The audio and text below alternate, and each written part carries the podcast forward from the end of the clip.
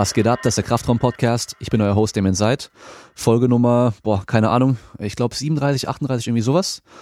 Ähm, wie so oft habe ich jetzt eigentlich schon fast eineinhalb Stunden mit meinem Gast gequatscht, also wir hätten eigentlich schon eine Folge aufnehmen können. Wir haben auch die, generell die Aufnahme viel, viel später erst angefangen, weil mein Kleiner sich übelst vollgeschissen hat. Aber da wird mein Gast sich wahrscheinlich auch noch dran erinnern können, weil er hat nämlich auch ähm, eine kleine Tochter. Bei dem war das früher bestimmt auch teilweise so. Und ähm, eigentlich hätte das Intro anders machen müssen. Und zwar, ähm, was geht ab YouTube? Pascal Su, Körperkulturistik im Gebäude, oder? Genau. Das ist dein, aktuelle, ja. dein aktuelles Intro. Ist es nur eingedeutscht äh, auf eingedeutscht? Bleibt es so? Ja, auf, auf Kritik hin. Ach, ich mache eigentlich, was ich will. Es wird wahrscheinlich mal so, mal so sein. Okay, ja, also ihr habt schon gehört, Pascal Su ist heute zu Gast da. Ähm, ich sag mal so, ich finde es immer schwer, so Leute wie dich, ähm, die in dieser großen Branche irgendwie arbeiten oder, oder tätig sind, ähm, zu betiteln. Also Fitness-YouTuber passt irgendwie nicht ganz, finde ich. Boah. Ja. Ist wahrscheinlich auch irgendwie eine kleine Beleidigung fast schon, oder? Ich finde es auch sehr schwierig. Ja, ähm, man könnte du noch natural dranhängen. Ja, genau, natural Kraftsport, äh, Ex-Bodybuilder, Fitness, YouTuber, vielleicht so. Ja, wobei ich habe schon wieder Fitness gesagt. Naja, auch nicht schlimm. Verdammt. Also, ja. ähm, ja, ich sag mal so, wir können echt über sehr vieles sprechen, aber was mir aufgefallen ist, das habe ich nämlich erst vor kurzem dann gehört gehabt. Ich wusste ja, dass dein Arm, dass du deinen El Ellenbogen gebrochen hattest, aber wie es passiert mhm. ist, wusste ich gar nicht. Und dann habe ich gelesen, dass du dir beim Skaten den Ellenbogen gebrochen hast. Dann dachte ich, ah ja, yep. genauso ein Trottel wie ich, der damit äh, ungefähr, du bist glaube ich 30, gell? Ja, 30. ja, also beide 30, also mit 30 dann noch die Idee hat, wieder mal zu skaten. Ich habe nämlich ähm, vorletztes Jahr, glaube ich, äh, mit Inline-Skates in der, in der Bowl dann ähm, mir die, die Schulter kaputt gemacht. Ja. Ah, beim, beim dritten cool. Mal wieder fahren, glaube ich. Also total bescheuert eigentlich. Welcher, welcher Trick? Ähm, ich bin nur in der Bowl rumgeheizt und Ah, ich glaube, es war Materialfehler, weil eine Rolle ist komplett irgendwie ähm, blockiert gewesen auf einmal und es hat mich auf jeden ah. Fall übelst krass rausgehauen und ähm, äh, voll in, ins Flat reingeworfen. Das Ding ist aber früher, als ich noch geskatet bin, damals, da war ich irgendwie so, so 13, da habe ich, glaube ich, ein Drittel gewogen, ja, habe ich ein Drittel gewogen von dem jetzt, ja. Mhm. Und ähm, es macht schon einen Unterschied. Wenn du auf einmal mit 90 Kilo dahin ja. krachst, anstatt mit 30, das ist schon echt heftig dann. Und äh, ich habe gleich gewusst, ja. okay, da ist irgendwas kaputt. und ich lag in der Bowl drin, ich musste erst noch rauskommen, das war das nächste Problem. Wie ist es bei dir passiert? Ähm, ja, ungefähr genauso. Hört sich auf jeden Fall sehr ähnlich an. Ähm, ich bin mit dem Skateboard unterwegs gewesen. Ich bin in meiner Jugend auch schon sehr viel Skateboard gefahren. Also ich würde schon sagen, dass ich so ein bisschen Talent auch darin habe. Habe auch so ein paar Tricks gemacht. Ähm, wollte dann aber auch in der Bowl so einen, äh, so einen geslideten Rock to Fakey machen für alle, die sich ein bisschen mit Skateboarding auskennen. Und beim Runterfahren habe ich halt so das Gleichgewicht verloren, bin dann halt genauso irgendwie vom Bord geschossen, direkt auf den Arm gefallen, also so auf die Seite. Ja, dann hat das irgendwie ich kann mich gar nicht mehr erinnern, ob es irgendein Geräusch gemacht oder so. Auf jeden Fall tat es sofort sau weh. Ich habe mich dann aufgesetzt, habe dann irgendwie versucht, den Arm zu bewegen, also den, das Ellbogengelenk. Und dabei habe ich schon gemerkt, okay, shit, irgendwas läuft da nicht so, wie es sein soll. Ich habe äh, also noch, noch gehofft, dass es halt nur irgendwie eine Stauchung oder so ist. Also wie man noch so dann die Hoffnung hat, dass es jetzt nicht so schlimm ist. Dann habe ich den so zur Seite weggedreht und habe irgendwie gemerkt, dass sich da am Arm irgendwas richtig gar nicht so bewegt, wie es sein soll. Und dann dachte ich mir, oh shit. Ich war, glaube ich, sechs Wochen out von den Weltmeisterschaften im Powerlifting. Oh. Und dachte mir so, okay, zwei Wochen raus jetzt mit einer Stauchung, dann kann ich wieder ins Training und dann wird das wieder was. Ja, bin ins Krankenhaus gefahren und äh, dann war relativ schnell klar nach dem, nach dem ersten Röntgen, dass das ernsthaft ist und schlussendlich ist am, am Humerus, am Unterarm, äh, am Oberarm, der ja praktisch in so eine Pfanne verläuft zum Ellbogen hin, halt so die Pfanne quer hoch gebrochen, also schon recht kompliziert. Mit sieben Schrauben wurde es in der Nacht operiert und mit einer Platte fixiert. Und nächsten Donnerstag, also jetzt heute in fünf Tagen, sieben, sechs Tagen, ähm, werde ich operiert und die Platten kommen wieder raus. Das heißt, ich hoffe dann dieses, äh, das ist jetzt neun Monate her, dieses äh, Kapitel ab, wieder abschließen zu können und wieder in die Zukunft zu schauen. Okay, ja, ja das hört und, sich auf jeden Fall ein bisschen schlimmer an als bei mir. Also bei mir war, äh, okay, was, es hört sich bei mir auch schlimm an. Schulter-Eckgelenksprengung. Da denkt man so, oh krass, irgendwas explodiert, Fuck, aber was? eigentlich sind nur äh, beim Schlüsselbein da die äh, Bänder angerissen oder gerissen gewesen teilweise. Und ähm, ja, ich bin aber auch dann irgendwie dann selber mit der Bahn noch in die Notaufnahme gefahren weil ich habe ja. gewusst, okay, irgendwas ist kaputt. Ähm, es tat schon noch mhm. weh und das äh, sah ein bisschen anders aus. Und ähm, der Arzt war aber dann ganz erstaunt, dass ich mein T-Shirt noch selber ausziehen konnte und so. Ähm, hat gemeint, normalerweise die Leute, die bewegen sich dann nicht mehr. Also ich bin wahrscheinlich einfach nur voll der ja. harte Typ so, aber klar. ja, ich bin äh, echt beeindruckt, muss ich sagen, dass du ähm, wenn es vor neun Monaten war oder knappe neun Monaten war, dass du jetzt echt noch Bankdrücken äh, mehr machst als davor. Ich meine, ich mache mittlerweile ja. auch mehr als davor, aber neun Monate nach dem nach der Verletzung mhm. ähm, war ich gerade so wieder meiner alten Leistung dran und ich habe nämlich echt ähm, ja. die ersten drei drei vier Wochen irgendwie konnte ich nicht mal zwei Kilo irgendwie hochheben und das war schon ein bisschen krass. Ähm, was denkst du? Also wie wie kommt es, dass du jetzt stärker bist als vorher? Mhm. Ist natürlich eine, eine ganz andere Einstellung, die wir Fitness-Entrepreneur haben. Nein, ähm, ja, Basics. Also ich, ich, ich habe mich halt nicht wirklich unterkriegen lassen. Nach der OP dann lag ich natürlich ein bisschen rum und war traurig. Ähm, war dann aber auch schon, ich glaube, sechs Tage nach der OP. So, wenn die letzten Schmerzmittel langsam nicht mehr nötig waren, war ich schon wieder im Gym. Hab eine Safety Squat Bar Stange bei mir im Gym, das heißt, die konnte ich mit einem Arm bedienen, hab schon wieder Squats gemacht. Dann habe ich so ähm, mit dem rechten Arm praktisch Bankdrücken gemacht, einarmig. Ähm, ich habe mich damals mit dem Frank Teger kurz geschlossen bezüglich, was dann so die Datenlage hergibt, wie man da sinnvoll rangehen kann, also zumindest sinnvoller, als wenn ich jetzt irgendwas mache. Und ähm, da ist quasi so der Konsens gewesen, dass wenn ich halt äh, die andere Seite noch so, so weit es geht weiter trainiere, können wir einen Vorteil daraus ziehen vielleicht. Und sobald es wieder geht, eben ähm, auch die andere Seite wieder trainieren. Und so habe ich halt Stück für Stück mich damit hochgearbeitet. Nach einiger Zeit war es dann auch wieder möglich, mit dem, also so rechts mit so 35ern Kurzhandelbankdrücken zu machen auf dem Boden, also so Floor Press. Einfach nur für die Sicherheit. Und links ähm, so hat mir dann schon ein Freund siebeneinhalber auf den Arm gegeben, dass ich praktisch mit siebeneinhalbern links und rechts mit 35ern trainieren konnte. Und dann habe ich halt so wieder zurückgebaut, bis es dann links und rechts das gleiche Gewicht war. Kurz vorher auch schon wieder mit dem Bankdrücken begonnen, aber wirklich mit so richtig wenig, also mit der Stange. Ne? Dann halt ein bisschen Gewicht drauf, da waren es irgendwann recht schnell 60 Kilo. Da habe ich dann immer ein 4x10 gemacht. Einfach weil ich jetzt keine Lust hatte, irgendwie so ein Body äh, Powerlifting von 5 zu machen, habe ich einfach 4x10 gemacht und habe halt immer zweieinhalb Kilo Woche für Woche draufgepackt. So kam ich dann irgendwann zurück, wieder 100 drücken zu können. Dann habe ich gedacht, gut, ich fühle mich eigentlich recht fit. Ich werde jetzt mal wieder anfangen, das Training ein bisschen sinnvoller anzugehen. Habe mir ein paar, habe hab halt gesagt, verschiedene Intensitätsbereiche mit rein, also ein 3x3 zum Beispiel auch nochmal und ein bisschen schwerer, sofern es möglich ist. Hab das gemacht, leicht, Stück für Stück. Und dann kamen so nach und nach ein paar Meilensteine im Trainingsplan, die halt wieder schwerer waren.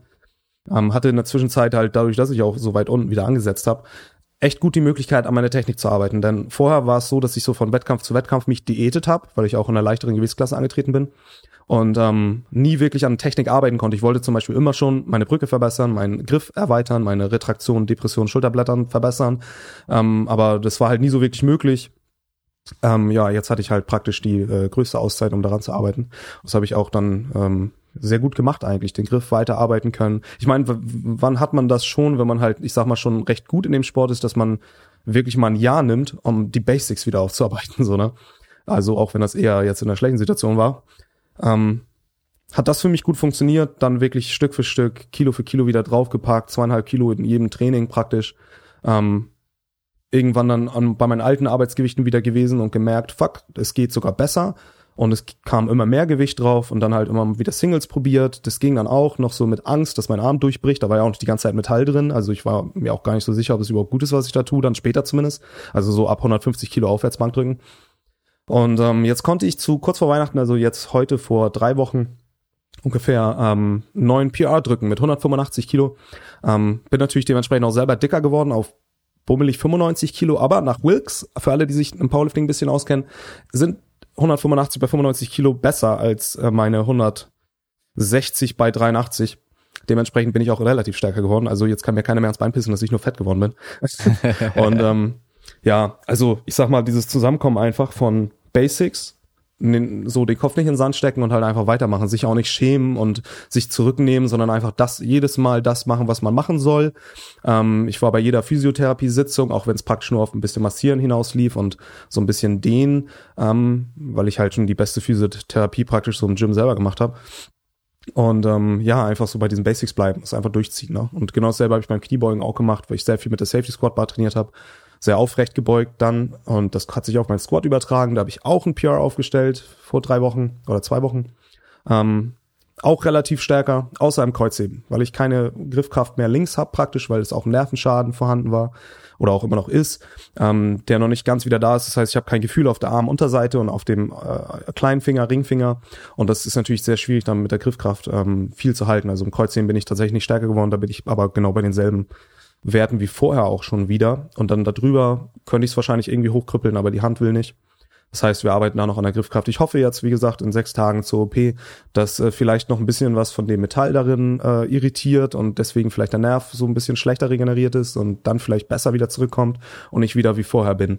Was eigentlich echt eine gute, ein gutes Endergebnis ist im Hinblick darauf, dass mir der Doc in der Nacht gesagt hat, dass ich nie wieder Powerlifting machen werde äh, zu der OP.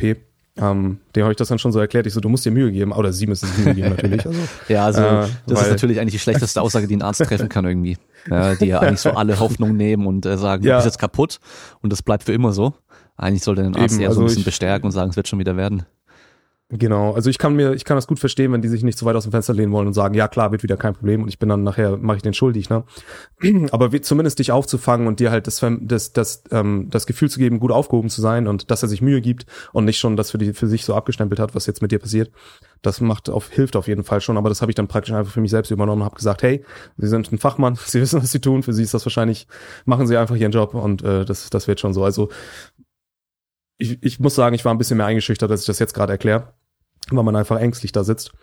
Aber ich muss ehrlich sagen, ich bin trotzdem glücklich, äh, denn der Arzt hat echt einen guten Job gemacht. Sonst würde es wahrscheinlich nicht so sein, wie es jetzt ist. Ne? Mhm. Und ähm, ich hoffe, dass sie nächste Woche auch wieder einen guten Job machen, das äh, wieder so herzustellen, wie es vorher war, ohne das Metall und ich dann wieder zurückkommen kann. Und äh, ja, praktisch außer einer schicken Narbe, die die Mädchen mögen, ähm, nichts davon zu tragen, äh, außer eine, eine coole Geschichte mhm. praktisch. Wird der gleiche Arzt dann operieren? Leider nicht. Ähm, ich bin jetzt bei dem anderen, den, das ist sowieso eine interessante Geschichte, war dort, weil ich, also praktisch bei meinem Arzt, der mich jetzt behandelt, mein Orthopäde, gesagt hat, okay, Pascal, raus mit dem Zeugs, das kann jetzt raus, wir können es machen. Ähm, bin ins Krankenhaus gefahren, da wo die operiert wird und der musste erstmal seinen Chefarzt dazu rufen, weil er meinte, nein, wir sind noch zu früh.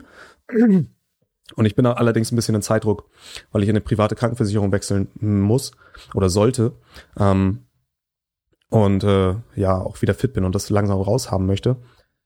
Und normalerweise wartet man halt zwölf, also gut, in, in der Indikation oder wie auch immer man es nennt, steht sechs bis zwölf Monate, dann kann das Metall raus.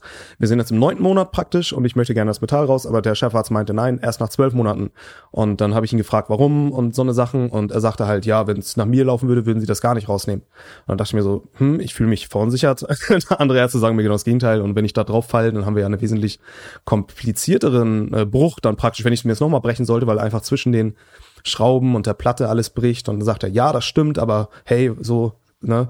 Also ich würde es halt nicht machen, da sind Risiken dabei, dass sie ihren Nervenschaden nicht so. Also das bedeutet jetzt, sie würden es nicht machen, sie sind aber auch schon 60 so.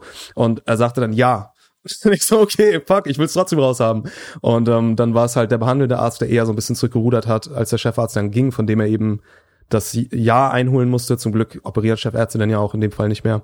Ähm, und äh, ja, ich, ich, ich habe trotzdem, ich meine, was, was soll ich machen? Ich war noch bei einem anderen Arzt, habe mir andere Meinung einholen lassen. Schlussendlich ist der auf dasselbe hinausgekommen, also der hat mir nur ein bisschen besser verklickern können ähm, und äh, hat mir ein bisschen mehr Mut zugesprochen auch und ähm, dementsprechend bin ich eigentlich guter Dinge, dass auch der jetzige Arzt es praktisch gut behandelt und schlussendlich ist es ja dann ein Routineeingriff im Grunde für den Chirurgen. Der macht sowas wahrscheinlich jeden Tag und die, äh, die anderen Variablen sind ein bisschen kontrollierbarer, da es praktisch eine geplante OP ist und nicht ein Notfall mitten in der Nacht um zwölf, wie es vorher war. Ja, ich bin guter Dinge. Das wird schon. Ich bin trotzdem dankbar dem Arzt, der das in der Nacht operiert hat, denn äh, ich will es noch mal kurz hervor, hervorheben, aber Ärzte machen da halt echt einen guten Job, wenn man sich vorstellt, nachts um eins irgendwie so ein Typen, der sich den Arm zertrümmert hat, da ganz nah an seinem Nerven äh, sowas einzupflanzen und alles und das praktisch perfekt zu machen. Das ist schon äh, nicht ohne. Aber gut, das wird der andere auch hinbekommen. Also Nach, guter Dinge. Nachts um eins, weil du erst so spät ins Krankenhaus bist oder weil du nachts um eins skaten warst?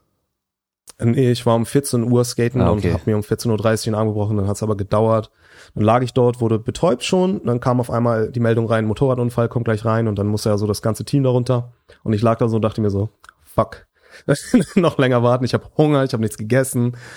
Aber ähm, ich wurde dann, äh, äh, also das, der Motorradunfall war dann nicht so schlimm, den konnten sie direkt wieder abhaken.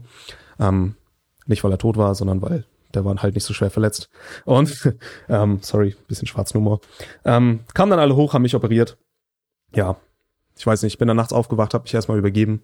Äh, Damien, Damien, du hast gesagt, ich darf sagen, was ich möchte, du bist als explicit ge ge gezeichnet. Ja, ja. dann erstmal so auf den, auf den Boden gekotzt. Ähm, ja, hab dann geschlafen und hatte dann erstmal die nächsten fünf Tage echt Albtraum fünf Tage, weil so wie ich gelagert wurde auf dem Bauch, ist mein rechter Arm einfach scheinbar komplett irgendwie abgedrückt worden oder eingeschlafen. Ich sag mal, ein gewisses Maß an Muskulatur pennt dann ja auch irgendwie schnell mal weg, wenn es ein bisschen liegt. Und das waren dann ja über eine längere Zeit bei der OP. Ich hatte fünf Tage auch im rechten Arm komplett kein Gefühl. Ich konnte nicht mal ein Brötchen essen und links war halt komplett in Gips. Und äh, ich lag da halt so und musste dann von den Schwestern gefüttert werden, bis es dann nach fünf Tagen langsam wieder kam, das Gefühl.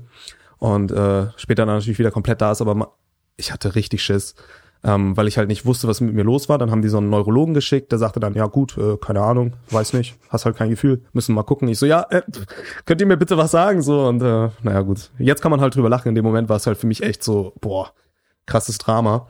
Aber ähm, da kannst ja, du jetzt vielleicht dann auch für die kommende OP dann schon mal irgendwie vorwarnen und denen sagen, hey, lager mich ein bisschen Hab anders. Ich schon. Okay.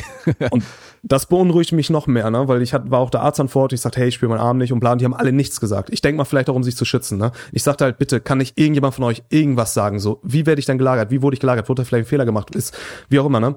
Eine Krankenschwester kam dann irgendwann und sagte, ach, das habe ich schon öfter gesehen. Machen Sie sich keine Sorgen, ist nach fünf Tagen weg. Das hat mich schon beruhigt wie sonst was. Während der Neurologe mir nicht sagen konnte, der behandelnde Arzt, ähm, zwischenzeitlich war auch noch mal kurz der Chefarzt drin.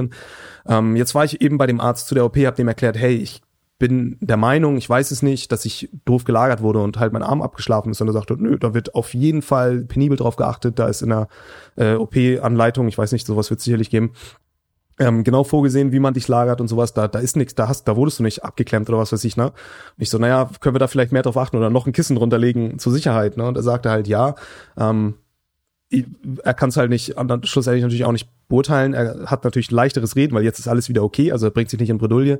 Aber er sagt halt, gut, er geht halt davon aus, weil diese Bänke da, die sind halt schon ein bisschen hart, dass einfach aufgrund der Muskulatur, die halt da ist, einfach, wenn man sich jetzt äh, komplett regungslos irgendwo hinlegt, komplett ohne Körperspannung, dass dann da irgendwas sich abquetscht und du halt dich nicht mehr, ja, mal fünf Tage taub sein kannst.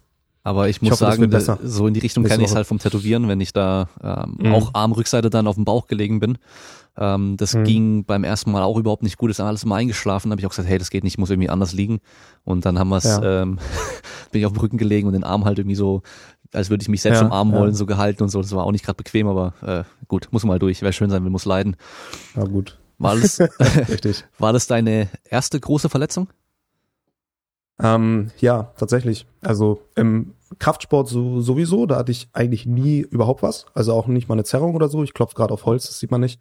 Ähm, Im Football hatte ich allerdings schon mal öfter. Also ich habe vorher Football gespielt. Ich kam so aus meiner Jugend praktisch durch Judo und dann ein bisschen Fußball, aber das war so nicht wirklich was für mich.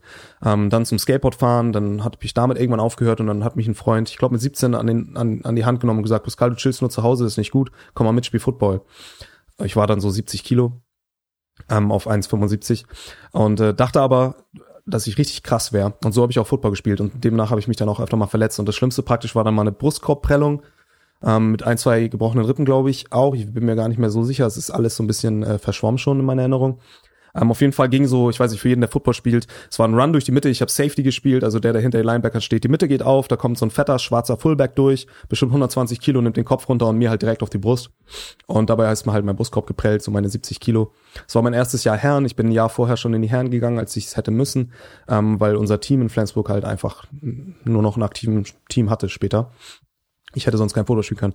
Und das war, glaube ich, die erste Verletzung, die halt, ich sag mal, ein bisschen schlimmer war. Nicht, weil ich jetzt wirklich traumatisch irgendwie äh, ver verletzt war oder so, sondern weil ich einfach, ich konnte da nicht atmen. Ich hatte halt, ich konnte irgendwann wieder ins Gym, ich konnte keine Lat. Also selbst heute, wenn ich tief einatme, merke ich es noch im Brustkorb so ein bisschen, dass der mich so ein bisschen einengt zumindest. Ich weiß nicht genau, woher es stammt schlussendlich, ähm, ob es auch nur in meinem Kopf stattfindet, aber das war halt wirklich was, was, woran ich mich jetzt so erinnere, wenn du mich fragst, ob ich mal eine schlimmere Verletzung hatte.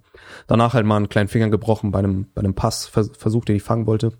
Footballer, manche Quarterbacks können halt verrückt werfen oder Receiver können schlecht fangen, in meinem Fall dann wahrscheinlich. Und halt so Außenband mal äh, angerissen und so eine Geschichten, die man halt beim Football oder bei generell bei athletischen Sportarten dann mal hat. Aber nie was Großes zum Glück. Also mhm. das war tatsächlich das erste Mal, dass ich so eine große OP und praktisch ein Krankenhaus und boah, ja. Dann hoffentlich auch die letzte, ja. hoffentlich die letzte. Ja, dann gehe ich mal davon aus, dass du durchs Football zum Krafttraining gekommen bist, oder? Genau. Also ähm, ich hatte ja meine so 70, 75 Kilo ähm, und spielte jetzt bei den Herren und habe echt auf den Sack bekommen. Dachte aber auch, dass ich eigentlich voll krass bin. Ich habe so im Spiegel so mein Bizeps angeguckt. Ich war auch so ein bisschen so aus dieser Kung-Fu-Zeit noch. hattest du ja auch schon interessante Podcast drüber. Ähm, habe so für mich zu Hause meine Liegestütze gemacht oder so. Das hat halt natürlich gar nichts gebracht eigentlich am Ende. Und ähm, habe das dann als Feedback bekommen durchs Football halt, hey, du bist halt schon ein ziemlicher Lauch. Und ähm, habe dann angefangen ins Gym zu gehen. Also bin dann, äh, das war noch während der Schule. Also da habe ich meine erste weiterführende Schule gemacht, also nach dem Realschulabschluss war dann immer immer im Gym nach der Schule direkt, habe halt trainiert und für mich drehte sich alles nur noch um Training, um Football. Ich habe so einen Foren auf Team Andro irgendwie gelesen, glaube ich, war das damals irgendwie so ganz grob, aber habe im Grunde Freestyle trainiert, aber ich wusste halt, okay, wenn ich im Football was machen will, muss ich wahrscheinlich so dieses Kniebeugen und dieses Kreuzheben und dieses Bankdrücken machen. Habe das also so äh, gemacht, wurde auch ganz gut stärker schon drin und habe mich dann auch so ein bisschen hochgekämpft im Gewicht, so auf 80 Kilo. Keine Ahnung, Ahnung über Ernährung, ähm, aber ich habe halt alles gegessen, was Mama zu Hause gekocht hatte. Und immer auf dem Weg nach Hause habe ich mir immer 50 Cent geschnurrt von meinem Papa oder so. Ähm, ich hatte auch so ein miserables äh, Taschengeld, auch mit 17 noch. Und einen Job hatte ich als Zeitungsausträger. Der, dafür habe ich mir dann aber mal lieber so schicke Schuhe gekauft oder halt meinen Fitnessstudio-Beitrag. Ähm, und habe dann so einen Mamba, so eine ganze Packung, so ich glaube 100 Gramm oder so, habe ich dann so auf dem Weg nach Hause immer gegessen. Bei, bei so einem Laden vorbeigekommen, habe mir die gekauft, auf dem Weg nach Hause gegessen, zu Hause dann Nudeln. Ähm, ja, hat auf jeden Fall ein bisschen geholfen. Und dann bin ich äh, von der Schule geflogen. In der Schule waren halt ähm, so auch noch Footballkollegen. Ich habe gar, gar nichts mehr auf Schule gegeben. Ich hatte gar keinen Bock mehr drauf, hatte gar keine Motivation mehr. Ähm, wusste auch nicht, wofür ich das überhaupt machen soll. Ich wusste auch gar nicht, wofür ich überhaupt lebe, so ungefähr. Ähm, und ja, bin dann von der Schule geflogen, habe mich aber zu sehr geschämt, das auch zu Hause so zu sagen. Und weil ich hatte ja schon vorher keinen guten Abschluss gemacht und ich Ausbildung hatte ich keinen Bock. Also bin ich immer morgens anstelle halt zur Schule zu gehen, damit ich das so vor meinen Eltern geheim halten kann, ins Fitnessstudio gegangen und habe dann so sechs Stunden trainiert. das war dann so meine Schule des Lebens. Hab dann aus, ich kann mich noch genau erinnern, ich habe in Flensburg halt, meine Schule war auf dem Heimweg von meiner alten Schule praktisch, äh, mein Gym. Und immer wenn ich aus dem Fenster geguckt habe, habe ich so meine Mitschüler nach Hause gehen sehen und ich saß so im Gym und dachte mir so, warum ist dieses Leben so unfair? Und äh, all so eine Sachen. Also ich hatte dann schon irgendwie so eine Verbindung auch auf emotionaler Ebene, so mit dem Sport früh. Ähm, und habe dann echt nichts gemacht, glaube ich, ein halbes Jahr. Hab so Pizza ausgefahren mit, mit meinem Kollegen und haben uns so das Geld geteilt, weil er hatte den Job, ich hatte keinen Job. Und ich war auch echt nicht motiviert, einen Job zu haben. Ich war auch total so äh, gern allein, also so depressive Episode könnte man eigentlich heute sagen. Ähm, habe mich total zurückgezogen, außer halt für den Sport.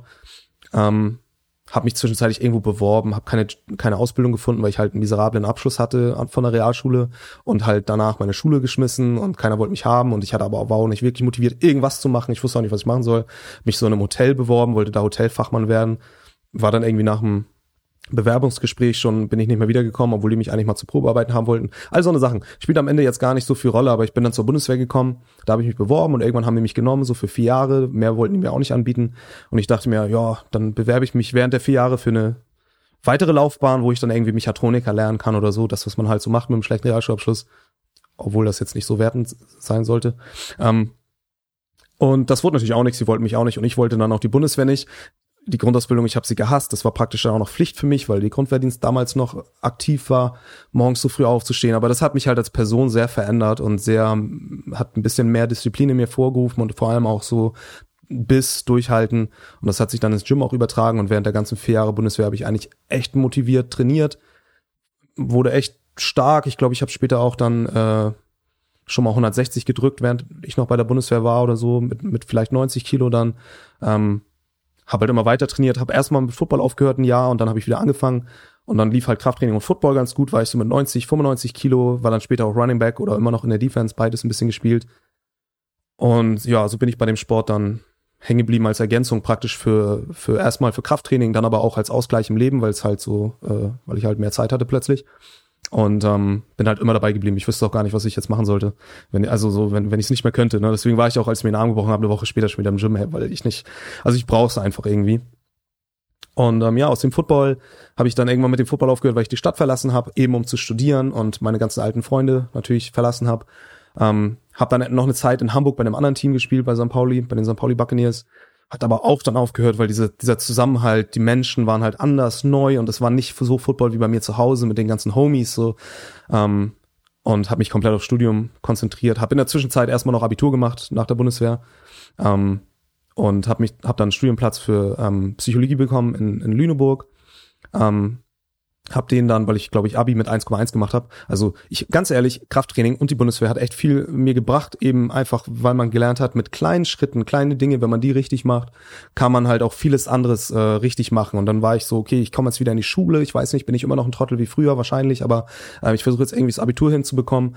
Ähm, also es war eine weiterführende Schule, es war gar kein richtiges Abitur, sondern Fachoberschule, ähm, so für ein Jahr, ähm, wo man, glaube ich, die Fachhochschulreife dann bekommt. Und in Niedersachsen, wo ich später studiert habe, kann man auch mit einer Fachhochschulreife an der Uni viel, was gerade nicht so wichtig ist, aber es ist halt so. Ähm, hab dann halt angefangen, gut, jeden Tag meine Hausaufgaben und dann ins Training und dann wieder nach Hause und hab halt so von meinem BAföG gelebt, ganz ich habe mir so ausgerechnet, wie viel ähm, Geld ich halt hab, um halt mein Gym, Gym, zu bezahlen und halt Essen zu kaufen und habe halt genau danach dann so mein Essen gekauft, mein Protein und so und ich hatte halt sonst nichts. Ich war nicht einmal im Kino, ich hatte mir nicht einmal neue Schuhe gekauft. Das Jahr, ich hatte ein Fahrrad in Hamburg, ich hatte nicht mal öffentliche Verkehrsmittelticket, weil das war zu teuer, selbst als, als Schüler.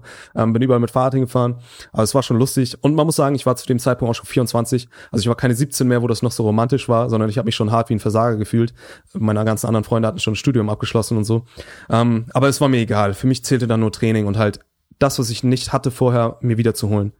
Und das war halt für mich, ich dachte halt, studieren ist so das Nonplusultra. In meiner Familie hat noch keiner studiert und ich dachte, krass, ich will der Erste sein, ich will, dann, danach hat man ein geiles Leben. Hab ich mir so gedacht. Ähm, da kriegt man jeden Job. Hab dann tatsächlich dann, wie gesagt, den Studienplatz bekommen nach dem Abschluss, hab dann das Studium abgeschlossen. Ähm, Psychologie habe ich in Richtung ähm, Wirtschaft ausgelegt, Arbeit in Organisationspsychologie als Schwerpunkt gelegt, im Nebenfach Philosophie, den Abschluss gemacht mittendrin schon in Powerlifting langsam so reingewachsen, also wenn man das jetzt auch noch sportlich verknüpft und angefangen Powerlifting zu machen. Ich glaube, in meinem letzten Jahr in der Uni habe ich dann schon meinen ersten Powerlifting-Wettkampf gemacht. 2016, 2017 habe ich Stimme abgeschlossen. Ähm, ja, und dann bin ich so im Powerlifting transferiert. Das konnte ich irgendwie ziemlich gut. Da war ich scheinbar recht begabt drin. Ich hatte zwischenzeitlich Bodybuilding gemacht. Das haben wir jetzt alles übersprungen. Ne? Im ersten Jahr im Studium 2014 habe ich eine Bodybuilding-Show gemacht in der GmbF. Also so eine richtige mit so äh, richtig lean und, und im Tanga auf die Bühne gehen. Also konnte ich halt Diäten und das ist mir jetzt so, das kommt mir heute recht zugute im Powerlifting, weil ich halt in der Lage bin, recht Kräfte erhalten zu Diäten und ähm, dann trotzdem gut abzuliefern, was mir halt den, den Vorsprung gibt gegenüber vielen anderen, äh, meine Gewichtsklassen recht lean ausfüllen zu können. Ist jetzt erstmal vom Tisch, weil ich nach der Verletzung fett geworden bin. Aber da arbeiten wir jetzt dran. Ähm, ja, und so bin ich irgendwie im Powerlifting und recht schnell recht gut geworden und ähm, bin dann in den Nationalkader gekommen ähm, und auch für die Worlds nominiert gewesen und dann kam halt die Verletzung und dann saß das für mich schon alles wieder hinten an. Bin auch immer noch im Nationalkader, aber äh, musste jetzt erstmal auf der deutschen Ende März, sechs Wochen nachdem ich dann praktisch aus der Regeneration der, der Operation komme, schauen, dass ich meine Normen bestätige, ansonsten fliege ich aus dem Nationalkader, was auch nicht so wild wäre. Aber ähm, ja, so kurz, kurzer Abriss meiner Chronik. ähm, welche, welche Fragen haben Sie noch, Herr, Herr Zeit? Ja, also ich sag mal so, da, da steckt ja auf jeden Fall so wie so oft viel mehr dahinter, als man ähm, so vorne dann, wenn man Videos anschaut oder was dann auch sieht. Ja, äh, absolut. Also ich auf jeden Fall erstmal sagen muss, ich bin immer noch der Meinung, dass Bund oder Zivi auf jeden Fall wieder eingeführt werden sollte. Das äh, hat ja. mir, ich habe Zivi gemacht, hat mir auch extrem geholfen, mhm. weil ich halt einmal so gemerkt habe, so einerseits, gut, ich habe halt, ich war im Krankenhaus, dann manchen Menschen geht's echt schlecht, habe ich einfach so gemerkt und ja. wie glücklich ich sein ja. kann, dass es mir eigentlich immer gut geht. Und mhm. ähm, andererseits aber halt auch gemerkt, so, hey, das kann ich nicht mein Leben lang machen. da habe ich keinen Bock drauf, das geht nicht. Das ist viel zu anstrengend, viel zu schwer für, für das, was man dann verdient auch. Ähm, ich denke mal, beim ja. Bund wäre das dann nicht anders, äh, wenn man da irgendwie so die Grundausbildung machen muss und so und keinen Bock auf sowas hat.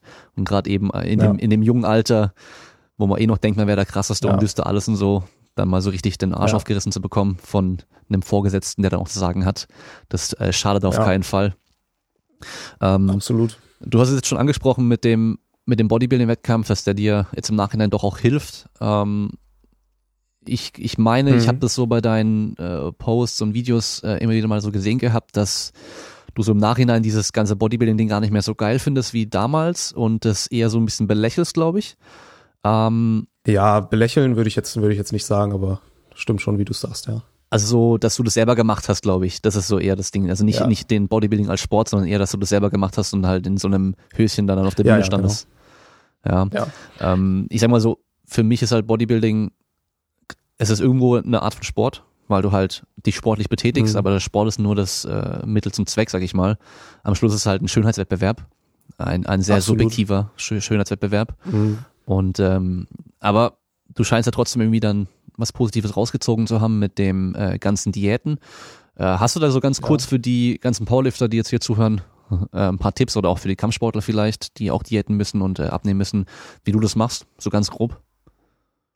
Also vor dem Wettkampf. Puh, das ist immer schwierig, weil es echt, ja, weil es echt individuell ist, ne, aber ähm, da, da Ja, deswegen einfach genau so, wie du das machst. Mhm.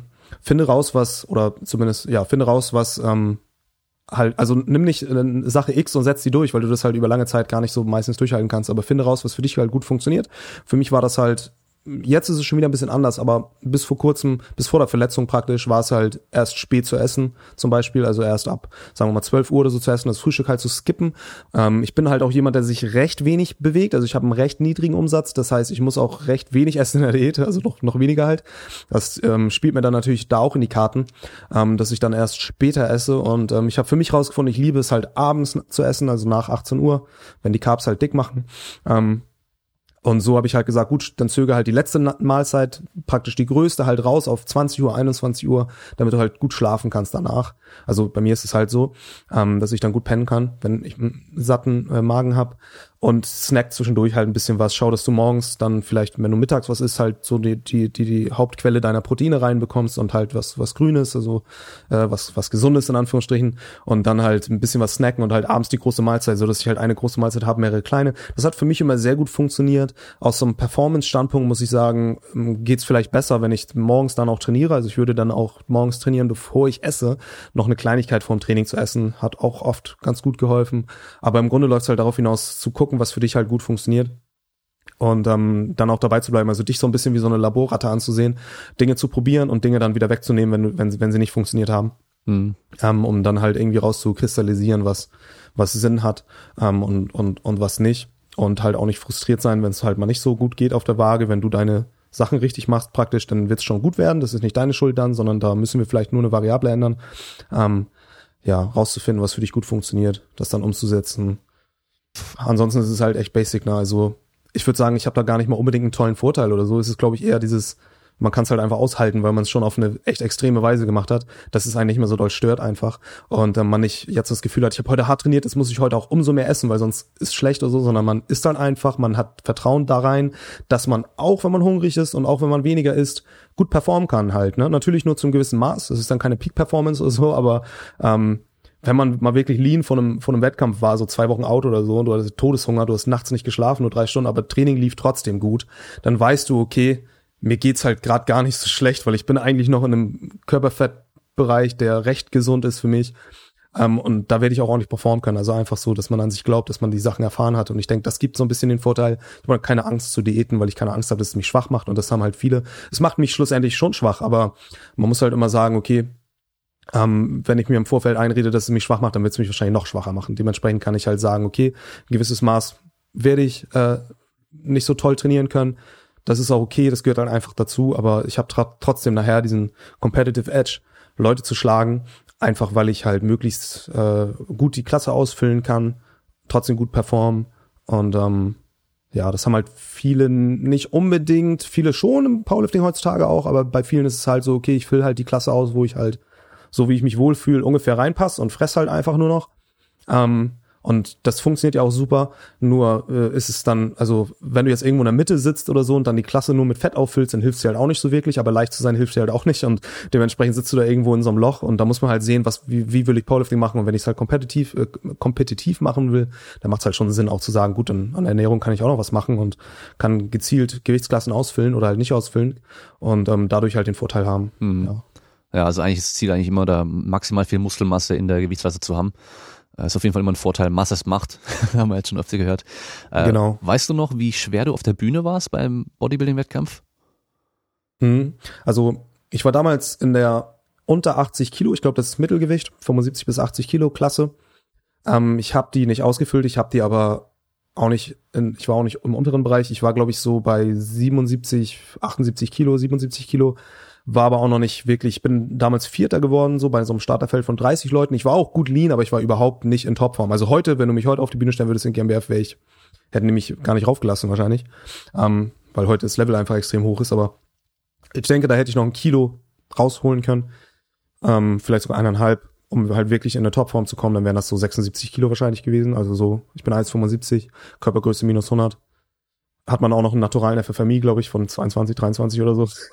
Und ähm, ja, das habe ich gewogen damals. Im, im Powerlifting ähm, war ich eigentlich immer in der 83 Kilo Klasse kompetitiv, ähm, bin jetzt aber in die 93er hoch nach der Verletzung, bin sogar am überlegen, nochmal in die 83er zurückzukommen, fühle mich aber in der 93er auch wohl. Ich bin da ein bisschen in der Findungsphase aktuell. Hm, okay, also wie war es damals in der 83er? Von wie viel hast du angefangen zu, zu diäten?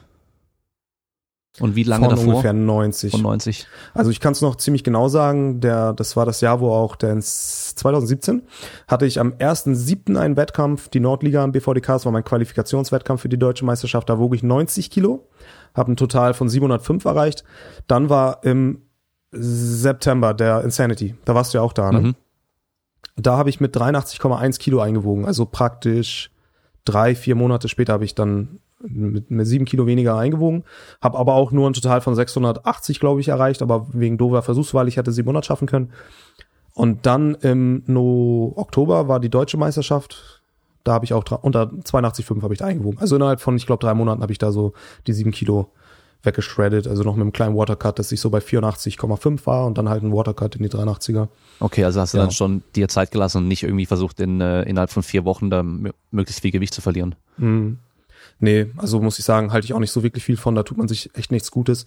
Ähm, vor allem, weil man auch gerne dann noch mal ein bisschen Selbstvertrauen verliert, wenn das, wenn das Training auf einmal scheiße läuft. Also für mich war klar, wenn ich diete eine Klasse, dann muss ich das mit genug Zeit machen, weil kurzfristig für ein paar Kilo geht, aber halt, wenn ich jetzt sag, vier Wochen vorm Wettkampf ein Minicut, wo ich dann vielleicht auch fünf Kilo schaff, also okay, schaffe ich wahrscheinlich nicht mehr, aber dann, ähm, boah, dann kacke ich wahrscheinlich richtig rein am Wettkampf. Mhm. Und dafür trainiere ich nicht das ganze Jahr, ne? Dann will ich lieber im Vorfeld schon ungefähr in dem Gewichtsbereich sein. Nach dem Insanity zum Beispiel, ähm, 2017 habe ich mich wieder ein bisschen hochgegessen auf 86 Kilo und habe dann für die Deutsche praktisch dann ja acht Wochen später äh, wieder ein- eineinhalb Kilo verloren langsam und dann halt in die äh, wieder ein Watercut und das hat wieder geklappt gut. Also das war halt so, dass ich dann gesagt habe, okay, nicht mehr als drei Kilo über über meine Klasse und das halten, das geht auch gut, da fühle ich mich wohl. Bei 83 Kilo fühle ich mich nicht wohl, aber das ist halt für den Wettkampf dann so. Da bin ich halt auch schon echt lean. Also da hatte ich dann irgendwie so auf dem Wettkampf, haben die Leute mir erzählt, so Streifen auf dem Hamstring oder so. Und ähm, dann ist es halt so, dass da fühlt man sich auch nicht so geil. Da performt man dann den Tag, das zieht man durch, aber eigentlich will man schon wieder irgendwo in seine 85 Kilo oder 86 oder so. Aktuell habe ich 98, also ähm, nur so viel dazu. Ich kann schon wieder mal Der, der, 50 Kilo der, der abnehmen, klassische Powerlifter mit dem Powerbelly. Absolut. Ja, Deadbot, sagt man ja. Ja, Der ja. Ist ja bei dir, läuft auch, oder? ja, ja, läuft, läuft. Aber das war schon davor. Einfach zu viel, zu viel gearbeitet, zu wenig äh, trainiert und vor allem aufs Essen halt komplett geschissen. So, das war mir Ja. die ganze letzte. Zeit eigentlich echt egal. Ich habe halt einfach gegessen. Ähnlich wie bei dir auch. Ich esse morgens eigentlich Mhm. selten und ähm, sehr spät abends ne, richtig viel in der Regel.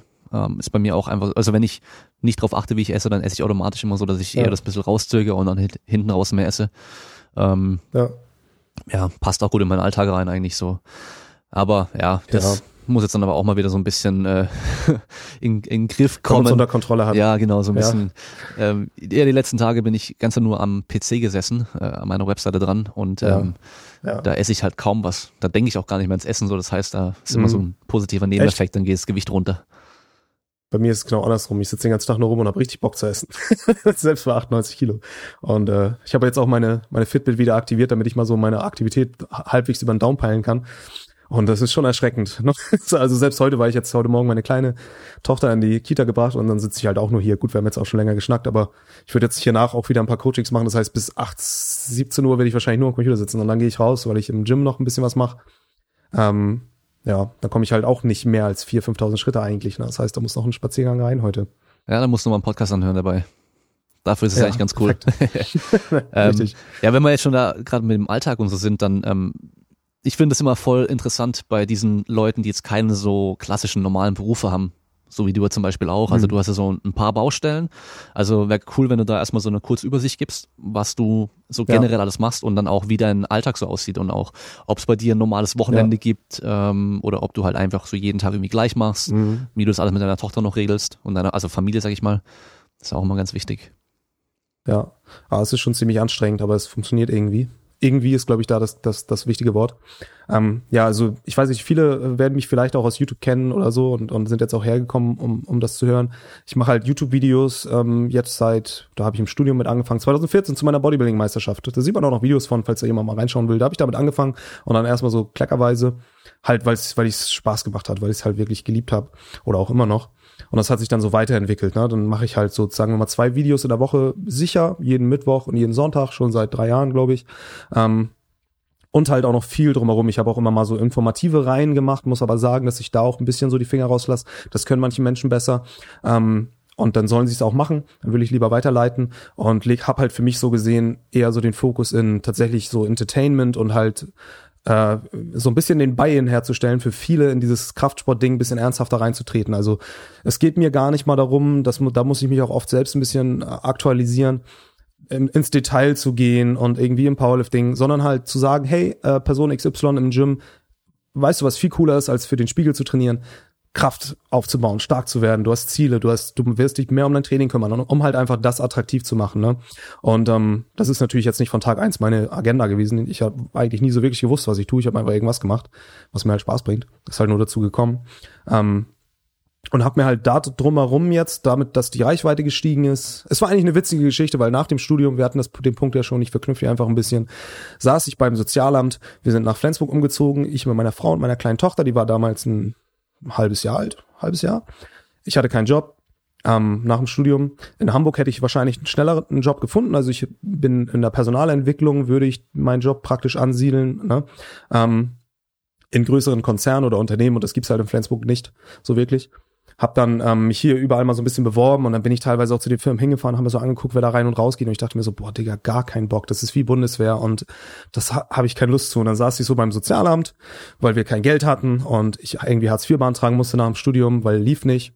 Ähm, und ich saß da und dieser hat mir Sachen erzählt. Ja, dann müssen Sie sich hier bewerben, dann müssen Sie dieses Bewerbungstraining machen, dann müssen Sie und ich saß da und dachte mir, ne, ich so bitte, es kann doch jetzt nicht wieder sein. Wiederhol bitte nicht diese Sachen. Ne? Und ich hatte witzigerweise ein zehnmonatiges Praktikum vorher gemacht bei so einem Logistikhersteller in Hamburg, ein größerer Konzern, und habe da so Bewerbungstraining gegeben in Schulen zum Beispiel und habe halt auch Bewerber, also äh, Assessment Center ausge, äh, ausgeführt, also gehalten, so eine Sachen und dachte mir jetzt, ich kann mich nicht das und dann musste man alle möglichen Belege beibringen und hast und ich dachte mir halt, okay, Frau Sozialamt, vielen Dank, Sie sind echt super ich mache mich selbstständig mit diesem YouTube-Krams. Ich finde irgendeinen Weg, dass das läuft.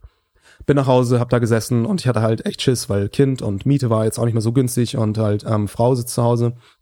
Hab halt gesagt, YouTube, was kann ich, was habe ich? Ich fange an, verschiedene Produkte zu implementieren. Wir fangen an mit so einem, mit halt einer, einer, einer Dienstleistung, einer Beratung praktisch für dein Training. Person XY möchte jetzt ähm, anfangen gut zu trainieren, holt sich dauernd aus dem Internet irgendwelche Pläne. Ich mache eine individuelle Trainingsplanung für diese Person ähm, und dadurch über die Jahre jetzt, ich mache das schon zwei Jahre, glaube ich, oder eineinhalb, also seit welches Jahr haben wir überhaupt? Eineinhalb Jahre mache ich's.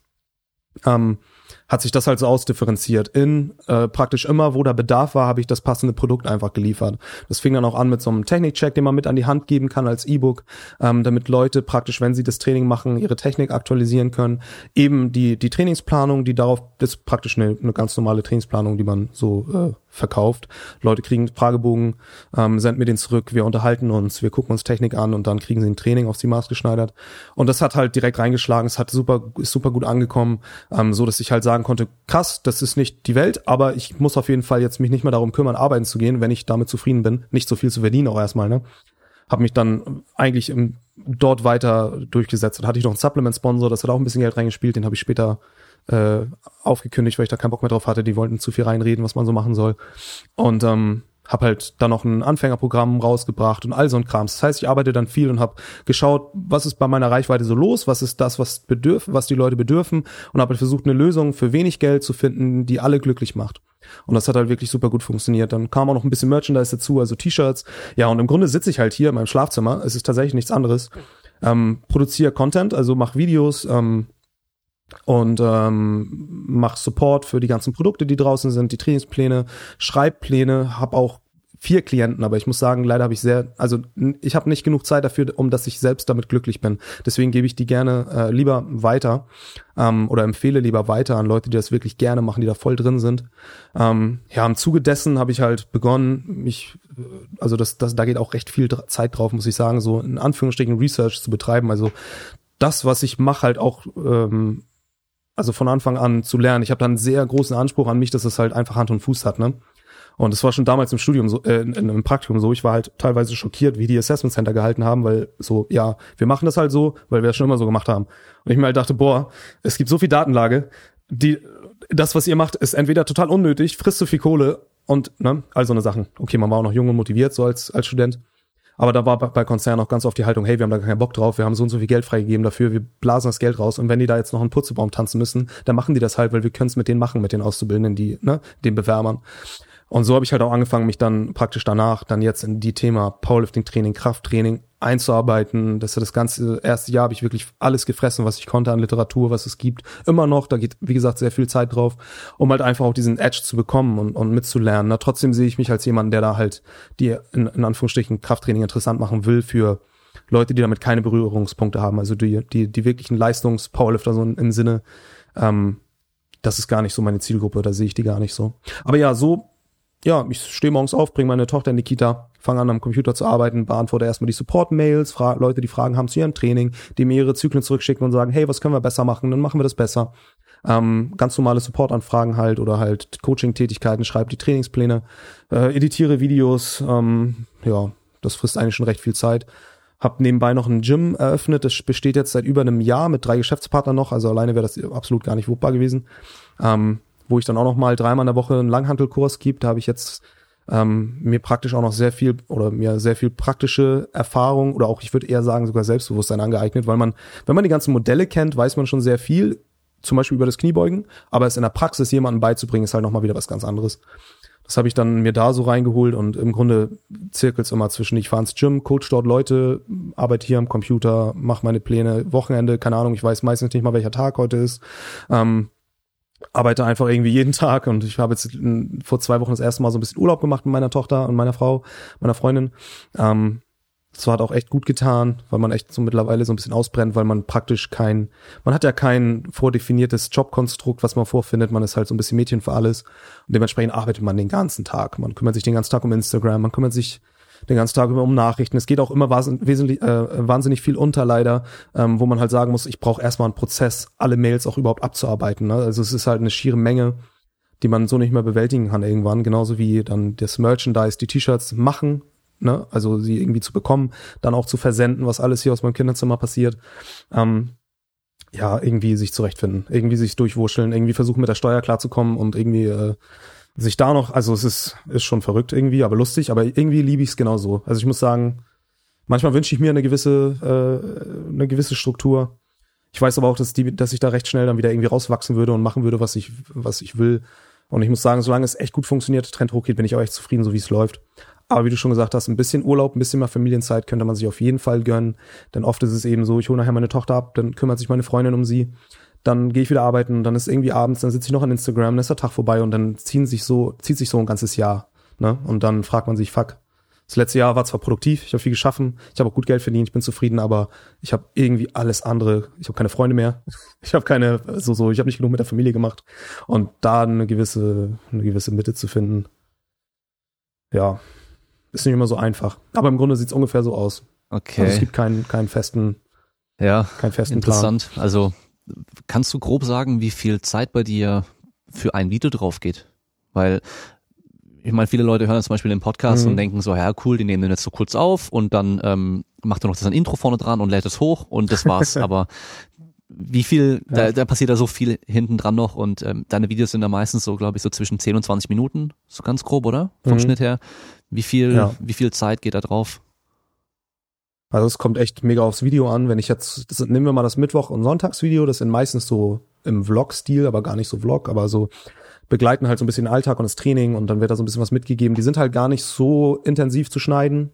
Wir lassen jetzt mal das Film halt so raus, das passiert so nebenbei und ich gebe mir da immer so ein bisschen Mühe, dass es so fancy aussieht. Das heißt, ich muss immer vorlaufen, Kamera hinstellen, zurücklaufen, dann durch die Kamera laufen, wieder zurücklaufen, die Kamera holen und all so eine Sachen, damit es halt auch cool aussieht, ne? weil man hat ja keinen Kameramann. Ähm, das lassen wir jetzt aber mal außen vor. Reines Editing ist, boah, so, so ein 20-Minuten-Video wird schon zwei Stunden brauchen. Ähm, dann rendert das, dann kommt's raus, dann packst du es in YouTube rein. Das dauert noch mal eine Stunde ähm, mit, mit Keywords und so ein Krams Thumbnail äh, generieren. Das sagen wir mal drei bis vier Stunden, also für so einen Sonntag oder Mittwoch-Video, das ist recht überschaubar, aber ich muss sagen, ich bin da extrem schnell geworden. Ich habe mir so einen extrem guten Workflow angearbeitet. Das auch erstmal zu lernen hat ewig gedauert. Ich habe mir damals immer so zehn Stunden lang Tutorials reingezogen auf zwei Monitoren und habe dann so geschnitten auf dem anderen Monitor. Ähm, das lassen wir auch mal außen vor, aber ich denke mal so drei bis, bis fünf Stunden für so ein Video. Ähm, für Videos, die jetzt, ich sag mal, wirklich mehr Inhalt präsentieren sollen, begleiten sollen. Die sind dann ja auch ein bisschen mehr vorgeplant, da brauchen wir auch gewisse Winkel und vielleicht nochmal irgendwie einen, äh, einen Strich drin, um irgendwie zu zeigen, was da gerade mit dem Knie passieren soll oder so. Dann, ähm, dann braucht es natürlich dementsprechend länger, ne? Aber es ist eigentlich recht überschaubar, aber so vier bis sechs Stunden. Also selbst an so einem Video würde würd ich dann vielleicht sagen sechs Stunden, wenn es halt noch überschaubar ist.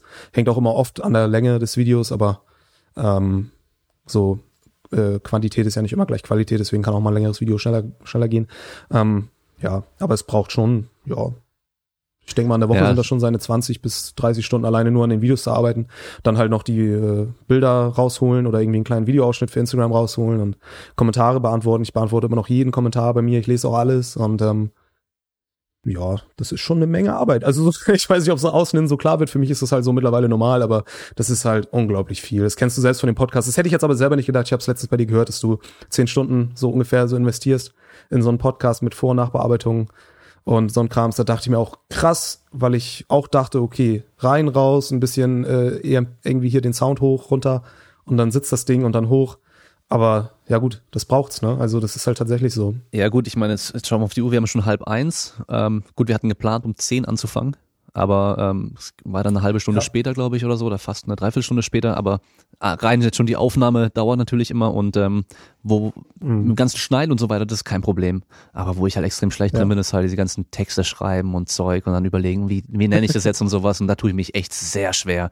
Jedes Mal. Und ja. ich versuche immer wieder mal so Copywriting mir durchzulesen, wie man das gescheit macht und so, aber boah. Also wenn es ja, was gäbe, wo ich Hilfe bräuchte, dann wäre es nicht der ganze technische Kram, die Aufnahme und so weiter, sondern echt einfach nur mhm. einen schönen Text schreiben zu der, zu der Folge und einen Titel äh, rausfinden, der da gut passt und das dann halt auch irgendwie so ein bisschen schöner zu posten auf ja. Instagram und halt, äh, ja, also das ist, kennst du ja, aber ich glaube, die Leute unterschätzen einfach generell so, wie viel Zeit dann nochmal extra mit drauf geht, so. Ja, ja, absolut. Und das ist echt auch. Ich muss sagen, das spielt mir so ein bisschen äh, das, das Psychologiestudium ein bisschen mit rein. Besonders wenn es um so kleine catchy Phrasen geht als Click Clickbait oder so mm. oder, oder generell Wahrnehmungsgeschichten, wie man ein Video gestalten kann, damit die Leute vielleicht länger drin bleiben oder so. Da, da äh, muss ich sagen, ruhe ich dann so auf so ein bisschen, bisschen was, was ich irgendwann mal gelernt habe und irgendwie noch so halbwegs umsetze in der Hoffnung, dass es funktioniert. Also das fällt mir dann zum Glück nicht so schwer, aber kann ich mir vorstellen, oder äh, manchmal verzweifle ich auch, dann hat man irgend so ein Video, aber äh, was, wo halt der Titel fehlt und der Titel ist halt so, oh, YouTube ist halt schnelllebig, YouTube ist halt, die Leute wollen klicken und gucken und nicht irgendwie, ähm, wenn ich in den Titel reinschreibe, was da tatsächlich passiert ähm, oder irgendwie das beschreibe, das juckt niemanden. Das heißt, ich muss irgendwie um die Ecke denken, die Leute nicht zu triggern, dass ich Clickbait mache, sondern halt tatsächlich eine Verbindung zu finden. Also schon, schon, aber ist interessant. Ich finde es immer, es ist immer eine Herausforderung. Ja, man, diese, dieser schmale Grad zwischen, ähm, man merkt einfach, der will das ja. Ding nur vermarkten und Hauptsache viele Klicks und halt ja. wirklich, okay, schau das Ding an, weil das ist gut oder hört's an, weil das ist gut. Das ist schon, schon ja. äh, ziemlich schwer. Aber was immer cool ist bei, bei solchen Sachen, wenn man da selbst irgendwie was macht, da lernt man halt auch extrem viel eigentlich so. Also wie du sagst, du hast ja vorher ja. im Videoschnitt und sowas da echt dann dich mhm. reinarbeiten müssen. Das hast du jetzt voll drauf und ähm, die Videos sehen ja auch immer ja. top aus und so. Das heißt, ähm, weißt du, wer weiß, vielleicht machst du später mal was mit Videoschnitt oder so. Das sind ja so viele Sachen, die man da lernt. Ähm, die kann man dann ja. für immer. Das ist eigentlich das Coole daran. Ja. Ja, das stimmt schon. Das darf man halt nicht vergessen. Man macht halt nicht irgendwas. Jedes, alles, was man investiert, so kann man, also bringt dir was bei. Mhm. Und wenn es vielleicht deine Frustrationstoleranz irgendwie steigert, weil du nachher voll versagst, das ist bei mir bei Adobe, bei After Effects so, kann ich überhaupt nicht. Ich habe mich echt schon Stunden da investiert in irgendwelche Tutorials, sieht überhaupt nicht so geil aus wie bei den Leuten, die das irgendwie auf YouTube machen. Naja, was soll's. Ja, aber das ist ja gut, dann meistens auch sowas, wo man dann für sich nur haben möchte. Und die, die Zuschauer oder mhm. Zuhörer, die würden das gar nicht merken, den Unterschied oder gar nicht checken oder gar nicht toll absolut, finden. Absolut, absolut. Aber das ist immer derselbe eigene genau. Anspruch, ja. Ähm, das habe ich in der, in der Folge, die meine Freundin mit mir gemacht hat, habe ich das schon gesagt gehabt. Da hatte ich dich ja auch empfohlen. Ähm, ebenso mhm. für, für, für die ganzen Leute, die jetzt mit Kraftsport anfangen wollen, einfach mal so eine grobe Richtung haben wollen und sowas, dass du das echt immer richtig gut machst. Auch die Informationen, die du bringst, sind gut, dass du dich da bei den richtigen Quellen informierst auch und so.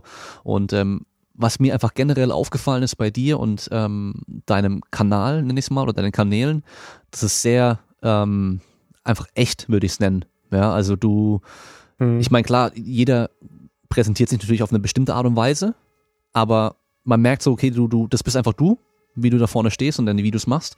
Und auch eben, dass du, ich muss sagen, dass ich kurz mal überrascht war, dass ich dachte, du hättest mehr Follower. Ich glaube, du hast irgendwie so 12.000 rum auf äh, YouTube, kann das sein? Ja, ich glaube 13,5 sind das jetzt. Ah, okay, also ist wieder gewachsen, ja, aber ähm, das ist verhältnismäßig nicht so viel wie manch andere äh, Fitness-YouTuber, ja, ja, aber wenn du ein Video hochlädst, du hast halt echt immer hunderte Kommentare und ähm, Mhm. man merkt einfach, die Interaktion ist da. Das sind halt echte Leute, die das wirklich anschauen Ja. und da das auch ähm, ja hinten dran sind und du kommunizierst mit denen und so. Das ist auch äh, richtig cool einfach, ja. Also das ist so Ja. für mich immer dieses ähm, nicht Hauptsache viele Leute ansprechen, sondern die richtigen Leute anzusprechen. Und ich glaube, Ja, das machst du da ganz absolut. gut. Ja, ich finde das auch sehr wichtig. Also ich finde, es gibt nichts Schlimmeres, als wenn du so siehst, er hat so 100.000 Abonnenten und dann gucken seine Videos so 5.000 Leute. Das ist auch noch ein großer Albtraum von mir. Ich meine, irgendwie bleibt man dem als YouTuber nicht aus, weil es auch immer wieder Leute gibt, die dein Abo noch haben, aber halt gar nicht mehr sich dafür interessieren. Ne? Ist bei mir auch so. Ähm, Durchschnitt schauen die Videos dann 5.000, 6.000 Leute. Ähm, das ist gerade mal die Hälfte ne? von den Abonnenten. Aber wie du schon gesagt hast, die Interaktion ist halt riesig, das, was da mitkommt, ist halt riesig, und das ist das Einzige, was mich eigentlich interessiert. Also so die Zahlen sind mir echt egal, ähm, solange man, ich sag mal, was Gutes tut, die Leute gut, gut beeinflusst, was Cooles zu macht, die Leute auch vor allem unterhalten sind, Spaß dran haben, ähm, dann bin ich glücklich. So, Mhm. das, das reicht mir auch schon. Ne? Deswegen, wie gesagt, Clickbait, so eine Geschichten sind auch immer recht wichtig, weil du willst ja auch, dass dein Video geguckt wird und das wird vielleicht nicht jedem angezeigt. Und umso besser das geklickt wird und interagiert wird, desto besser äh, wird es auch anderen überhaupt erstmal angezeigt. Ne? Also so ein Aufmerksamkeitsding. Aber es, es ist halt einfach nicht nötig und ich habe ja schon, ich sag mal, auch mit wesentlich größeren YouTubern irgendwie zusammengearbeitet oder so. Ich habe halt dann auch kein Video mit denen gemacht oder so, weil ich keinen Bock hatte. So, ich wusste nicht, was soll ich jetzt mit euch machen. So zum Beispiel bei, bei, bei Body IP mit Simon Teichmann, der irgendwie 250, was für ein Video soll ich denn mit dem machen? So, was soll ich dem erzählen? Soll ich über Keto di diskutieren? Also so, es funktioniert nicht. Also, ne, und dementsprechend habe ich halt nie gesagt, gut, ich hänge mich da irgendwo mal ran, ähm, dann kriege ich mehr Abos und dann ist das irgendwie geiler. Aber mehr ist halt einfach nicht immer geiler. So geiler ist halt mehr Interaktion, mehr Spaß, wenn die Leute schon so anfangen, Insider-Witze zu machen, wo man halt selber drüber lacht, wenn man mitliest, so, und man hat so eine Community, man kommt zum Insanity zum Beispiel und viele kennen einen und man redet und man hat Spaß mit allen, man fühlt sich wie in so einer Familie. Das ist das, was ich will. Das ist auch das Einzige, was mich interessiert. Ich finde das auch recht gesund eigentlich, wenn man so online unterwegs ist, weil wenn man es jetzt nicht nur macht, weil man Geld verdienen will. Online verdient unglaublich viel Geld, wenn man es richtig macht. Ich mache halt nur falsch scheinbar. Ähm, aber das ist mir dann egal. Solange es halt alles reicht, ich gut, gut über die Runden komme, gut zurechtkomme, ähm, bin ich da echt voll zufrieden. So, da, da muss die Zahl nicht größer sein. Soll vielleicht langsam Stück für Stück wachsen, aber halt mit Leuten, die tatsächlich dabei sind, die mitmachen, die äh, tatsächlich auch Sport machen, die auch offen sind für Kritik, also äh, andersrum, die mir Kritik geben. So, ich freue mich, also ich fordere das oft schon teilweise ein, weil Leute dann nur noch schreiben, dass es cool ist. Ich sag, sag mal bitte, was scheiße war. oder sag mal, was dir nicht gefällt. Oder sag mal, was ich falsch mache. Oder, ne, damit ich halt da so weiterkommen kann und, und sowas. Ja. Mhm. Ja, schon interessant. Also die YouTube-Welt ist halt, man kann die halt auf zwei Arten spielen und die meisten spielen sie halt nicht so. Die spielen sie halt anders. Die Ja, spielen ja. sie halt so, dass es möglichst Traffic generiert, möglichst Geld verdient. Und ähm, die macht, denen macht das auch oft keinen Spaß, Videos zu machen. Ich mache das halt einfach so, keine Ahnung, ich habe angefangen, das war mir auch egal, ob es jemand guckt, habe einfach Videos gemacht, weil ich das cool fand. Ich bin selber auch darin aufgewachsen. Ich habe das in Amerika gesehen und fand das richtig geil. Ich dachte mir so, dieser Lifestyle ist halt auch voll geil irgendwie und, und äh, ich, ich habe da voll Bock drauf. Das ist halt irgendwie komisch, und ich weiß auch nicht, ob es so richtig gesund ist, aber vielleicht muss man da so ein bisschen Mensch für sein, aber mir gefällt's, ich stehe halt voll drauf. Und wenn das dann so als Community zusammenkommt, geil. Das ist halt Wen hast du damals cool. geschaut? Also wen hast du damals bei Chris YouTube angeschaut? Jones Chris zum Jones. Beispiel, Physics Okay. of Greatness, das war wohl der, der größte Einfluss, muss ich ehrlich sagen. Ist Echt? ja auch nicht jemand, der jetzt dafür bekannt ist, ähm, immer Sachen zu sagen, die möglichst wahr sind und sinnvoll sind. Das war mir aber egal, weil halt der Lifestyle so geil war, so Rose for the Hose und Training und keine Ahnung, das war halt so richtig geil. Ich habe mich so, ich habe das richtig gefühlt. Ich hatte richtig Bock auf Training und das ist am Ende so viel mehr wert für mich gewesen, dass ich so viel Bock hatte aufs Training, als dass das wirklich jetzt korrekt ist, was er sagt. So an Infos. Das war gar nicht mal so wichtig erstmal. Ne? Ähm, heute bin ich da auch ein bisschen anders so drauf, aber man muss auch ein bisschen die Kirche im Dorf lassen. Unterhaltung ist halt auch viel und ähm, ist nicht jeder der groß reflektierte, differenzierte, ähm, evidenzbasierte äh, äh, Science-Zuschauer und viele wollen halt einfach nur unterhalten werden, Spaß haben. Und wenn man da eine gewisse Mitte findet, ich finde es auch immer ein bisschen so traurig, dass überhaupt das Wort Science da so auf YouTube so, so missbraucht wird, weil im Grunde das ist zum Beispiel auch das Beispiel, was ich gerade gebracht habe aus meinem Praktikum in der Personalentwicklung mit den Assessment Centern. Ich habe auch nicht gesagt, ich bin jetzt der Science-Praktikant und ich prüfe jetzt mal die Studienlage, sondern das war halt klar für mich, wenn ich ein Assessment Center leiten soll, wo ich den Besten rausfinden soll von so und so vielen Leuten, dann brauche ich ein Best Practice. Und da verlasse ich mich teilweise auf meine Intuition, aber viel besser ist, wenn ich erstmal alles lese, was es dazu schon gibt, gibt und ich dann daraus äh, eine, ein Practice entwickle abgesehen von Practices, die es schon gibt, aber ähm, da, das tut halt keiner. Und das war halt dasselbe, wenn du YouTube machst, da muss man nicht groß an die Glocke hängen, finde ich, dass man irgendwie besonders evidenzbasiert arbeitet oder so. Wenn du bei mir einen Trainingsplan kaufst, dann will ich dir einen Trainingsplan bieten, der äh, aufgrund meiner Erfahrung, aufgrund meines Wissens, was ich mir angeeignet habe, das, das beste Practice abbildet. Und dann gehen wir von dort halt weg und passen es auf dich an. So, je nachdem, weil das Best Practice nicht für jeden das Best Practice ist. Und das ist halt so eigentlich klar. Deswegen sträube ich mich auch dagegen, das irgendwie groß an die Fahne zu hängen, weil es ist einfach so, äh, in meinen Augen irgendwo Logik so. Wenn du zum Mechaniker gehst, brauchst du auch nicht zum Evidence-Based Mechaniker gehen, sondern du gehst einfach zum Mechaniker und hoffst, dass der deinen Katalysator ordentlich einbaut. Hm. So, da musst du halt eher zum Anti-Guru-Mechatroniker gehen. Aber der muss halt das, also das ist meine Meinung so. Ich kann ja ein bisschen ranten, aber ähm, deswegen finde ich das halt so ein bisschen abgedroschen. Das ist halt so ein Marketingbegriff oft dann, auf YouTube zumindest. Nicht in, in, auf jeder Plattform so. Aber wenn man ja. auf YouTube das Wort Science hört, dann sollte man eher seine Ohren spitzen, als äh, blind zu vertrauen. Ja, ja, eigentlich also schon, ja. Das ist das Problem wieder. Aber ich meine, diese ganze Fitnessbranche, äh, also so Fitness, Training, Ernährung, da ist halt einfach auch so viel Müll unterwegs. Das ist halt echt so schlimm, weil die Leute, ich weiß mhm. nicht, ob es daran liegt, dass sie da immer so eine, eine Hoffnung haben, irgendwie was Besonderes zu finden oder was Einfaches zu finden. Ja, ja. aber du weißt es ja, also da gibt's so viel Scheiße. Das hast du ja in einem Video vor kurzem erst gesagt, dass du in einer Facebook-Gruppe irgendwo warst und dann da mal reingeschaut mhm. hast. Das habe ich auch schon mal irgendwann erwähnt. Wenn, wenn ich mal langweilig ist, geht man in die Gruppen rein und äh, guckt mal, was sie da schreiben. Hat halt direkt Krebs. Ja, es ist halt, du musst es halt, äh, du musst es halt ähm, nicht so ernst nehmen, es ist Comedy pur irgendwie. Aber ja ja, es ist halt, man hat ja ein, seine eigene Blase. Du wirst natürlich schon sehr viel in diesem Kraftsport-Powerlifting-Bereich sein, wenn du online bist, dann wirst du halt viel davon sehen und wahrscheinlich auch viele gute Infos sehen, mhm. wenn man den richtigen Leuten folgt. Aber es gibt halt einfach so viel Müll. Und da versuchen wahrscheinlich viele einfach sich so direkt abzugrenzen von dem anderen Kram. Mhm. Aber ja, ist halt immer schwer. Aber ähm, noch kurz zu dem, zu deiner Followerschaft. Äh, beim Insanity dieses Jahr fand ich es echt krass. Da waren halt echt sehr, sehr viele da, die halt äh, durch dich damit mhm. angefangen haben irgendwie. Das ist halt dann schon auch so cool. Ja.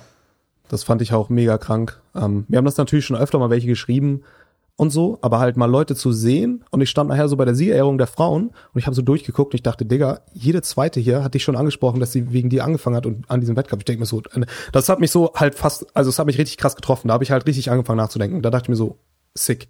Also krank einfach. Und mhm. äh, das war irgendwie äh, auch so ein einschneidendes Erlebnis, wie viel Einfluss man da jetzt irgendwie generiert. Und ja. wie gesagt, mich motiviert es halt noch mehr, vernünftige Sachen zu machen, ordentliche Sachen zu machen, gute Sachen zu machen, anstelle jetzt abzugreifen und irgendwie, keine Ahnung, äh, das Big Business daraus zu machen, wie es ja viele andere tun. Ähm, wobei das auch irgendwo einen Mittelweg hat. Aber ja, das fand ich auch krass. Und ich bin da echt, das ist natürlich scheiße, wenn man das selber sagt, was nützt es dann? Aber ich bin da eigentlich echt bescheiden und ich kann das auch voll nicht hören. so. Also ich schäme mich dann auch manchmal so ein bisschen, ne? Ähm, aber das hat mich auch echt gut gut mitgenommen. Da habe ich echt noch viel drüber nachgedacht. Auch so anhand dessen, wie man sich im Internet gibt, was man preisgibt, wie oft man vielleicht flucht und was für eine Art Videos man macht und was man in den Videos sagt. Ne? Weil wenn man schon echt so einen Einfluss hat, muss man einfach mit dieser Verantwortung, man muss sich darüber auf jeden Fall mal Gedanken gemacht haben mhm. und vielleicht auch zweimal überlegen, was man da gerade sagt, so, ne? Dieses Motto, if he dies, he dies, ist halt so lustig gemeint. Für mich ist das halt voll klar. Für mich ist das halt, du stehst da jetzt vor einem Gewicht. Also es ist so ein bisschen mein Motto, in Anführungsstrichen. Und ähm, das besagt für mich einfach nur, du hast jetzt die Einstellung, dieses Gewicht zu bewegen, weil du hast gut darauf hintrainiert, dieses Gewicht ist rational gewählt. Ne? Also du hast dich dahin gearbeitet, du musst es schaffen. Und jetzt ist der letzte Punkt noch deine Einstellung, ich bewege das jetzt, ob ich sterbe oder nicht. So ungefähr. Es hat aber nichts damit zu tun, dass du halt Auto fährst mit dem Motto, if you die, if you dies, oder halt irgendwie äh, isst mit dem Motto, if you die, so, ne? Aber wenn ich das halt so publik mache, als Motto, wird es halt auf viele Weisen interpretiert und da muss man halt dann doch wieder ein bisschen vorsichtig sein. Ne? Und ähm, das, sowas muss man sich halt so ein bisschen bewusst sein auch diese Sumos Cheating Geschichte, die halt echt ein Witz ist, also so komplett lustig gemeint, ähm, nimm halt manche Leute richtig ernst und die sind richtig pisst. Und da muss man halt, man kann natürlich sagen, okay, fuck it, wenn du meinen Humor nicht verstehst, hast du selber Pech gehabt, aber das bringt halt am Ende auch nichts. So, das heißt, man muss irgendwo eine Mitte finden, eine gewisse. Ähm, auch wenn man selber davon dann ein bisschen abstecken muss von seinem eigenen Humor. Und äh, das hatte ja Lars von Lift Job letztens sein Video Technik-Nazis genannt. Und ja. es gab halt so viel Kritik darüber, dass er das Wort Nazi benutzt hat. Also komplett außer Aber außerhalb von ist doch schon Kontext immer auch. eigentlich ähm, ein ja, Wort, was gerade auf YouTube irgendwie ähm, in den Kommentaren weißt, halt normal ist. So. Kannst nicht ein, ein Video vom stärksten Mensch der Welt, der den krassesten Lift macht, und dann kommen zehn Technik-Nazis und ja. äh, meckern dran rum und sagen, er soll wieder auf die leere Handstange runtergehen und mit von vorne anfangen mit neuer Technik. Also ja, also bloß kein, bloß kein Gewicht steigern, bis die Technik nicht perfekt ist. Ja, genau. Ja. Also auch mit dem Sumo ist Cheating, ja, da nehmen sich einfach viele, glaube ich, viel zu ernst. Also am Schluss tun wir alle nur ein bisschen absolut. Gewichte heben. Also so, so viel ist da nicht dran, ehrlich gesagt. Ja, ja absolut. Aber Eben. was sagst du denn Leuten, wenn sie dich fragen, was du arbeitest? ich vermeide Wie- wie es, diese das? gestellt zu bekommen. ich weiß es wirklich nicht und das ist auch ein bisschen so eine Albtraumfrage. Ich lieg Entrepreneur, nämlich manchmal, Ge- eben, das würde ich am liebsten sagen. Nein, ich liege manchmal abends im Bett und frage mich halt genau das. Besonders oft, wenn ich bei Leuten im Podcast bin, also wenn ich weiß, ich bin morgen bei jemandem im Podcast. Und dann denke ich mir halt, okay, Pascal, definier mal so einen Satz, den bringst du einfach immer dann, ne? Aber dann dachte ich mir, ne, kein Bock drauf und ich habe keine Ahnung, was ich mache. Also ich bin irgendwo Unternehmer, Online-Unternehmer. Vielleicht bin ich aber auch Trainer. Auf jeden Fall mm, habe ich mehr Zeit, die ich als Trainer verbringe. Aber eigentlich bin ich wohl, also ich wäre kein Trainer, wenn ich nicht Online-Unternehmer wäre. Also so ungefähr. Also ich habe keine Ahnung. Ich weiß es nicht. Ich sitze in meinem Kinderzimmer und versuche äh, YouTube zu machen. Vielleicht trifft's halt YouTuber. Ich weiß es, ich weiß es echt nicht. Ja, vielleicht ja schon. Also, Also ich glaube, mittlerweile ist ja YouTube eh so, dass man da, ähm, wenn man nicht da früher schon voll groß geworden ist, dann schwer nur mit YouTube Geld zu machen, glaube ich. Ja, also ich glaube, Ja, da hat sich ja die letzte, letzte Zeit ein bisschen was geändert auch mit der Monetarisierung und so weiter. Aber Ich bin da ein ähm, bisschen raus. Ich glaube, die ist wieder ein bisschen freundlicher geworden, aber okay. das geht. Es geht aber nur, wenn du halt wirklich einer der größten Top-Player bist. Mhm. Und selbst die machen dann ja wesentlich mehr Geld durch Placements oder sonst irgendwas. Ne? ja, ja. Also ich habe einfach eine, eine sau zielgerichtete oder äh, also ich habe halt ein sau, äh, ja, wie sagt man, ein super zielgruppengerichtetes Marketing einfach. Ich treffe halt genau Leute, die sich genau dafür interessieren. So und daraus kann man dann halt ein Geschäft machen. Hm. Und sei es erstmal T-Shirts an den Mann zu bringen. Nur wie gesagt, ich habe da dann noch so relativ hohe äh, ethische Hürden. Ähm, darin, was ich dann mache. Also es muss halt Hand und Fuß haben, es muss sinnvoll sein und, und ansonsten würde ich es gar nicht machen. Dann, dann ist es auch okay, wenn es sinnvoll ist, Hand und Fuß hat, wenn ich damit Multimillionär werden kann. Traumhaft. Aber halt, solange es das nicht ist, ähm, weigere ich mich halt auch irgendwie noch ein, keine Ahnung, ein, ein Booty Guide rauszubringen oder so, so eine Sachen, die, die, die halt dann kommen. Oder halt das Super Supplement oder diese Supplement-Kooperation rauszubringen. Was soll ich denn machen? Kreatinmonohydrat? Keine Ahnung, das, das ist so das einzige Supplement, wo ich sagen würde, das sehe ich so, das können wahrscheinlich echt alle gut nehmen und nehmen wir jetzt mal ein paar Gesundheitssachen weg. Aber ist ja auch nichts Neues. Also so, keine Ahnung. Ich könnte, man könnte natürlich auch jetzt aus China irgendwie das neue Crea Pure Ding und dann verkaufe ich das als das. Das wäre im Powerlifting sogar perfekt, weil Powerlifting ist ja auch noch so, dass es gibt natürlich viele, die so evidenzbasiert arbeiten oder halt sich da auch viel auskennen, sich viel damit auseinandersetzen, aber viele, die glauben auch jeden Humbug. Und wenn ich halt 275 Kniebeugen kann und sage, ich kann das, weil ich das Superkreatin hier hab, dann würden das bestimmt viele kaufen und ich könnte da ein gutes Business draus machen. ne? Aber es ist halt so, hey, ja, ist halt das scheiße einfach. Ist halt diese, Ist halt Schein, diese Fitness-Scheinwelt oftmals. Ja, also die, Ja. die klassischen Werbung von früher, da hast du dann den Mr. Olympia-Typ, ja, der halt dann irgendwie ein Proteinpulver verkauft und ähm, aber ja, Ja. nicht halt davon redet, wie viel Gramm äh, Stoff der sich jede Woche da reinballert.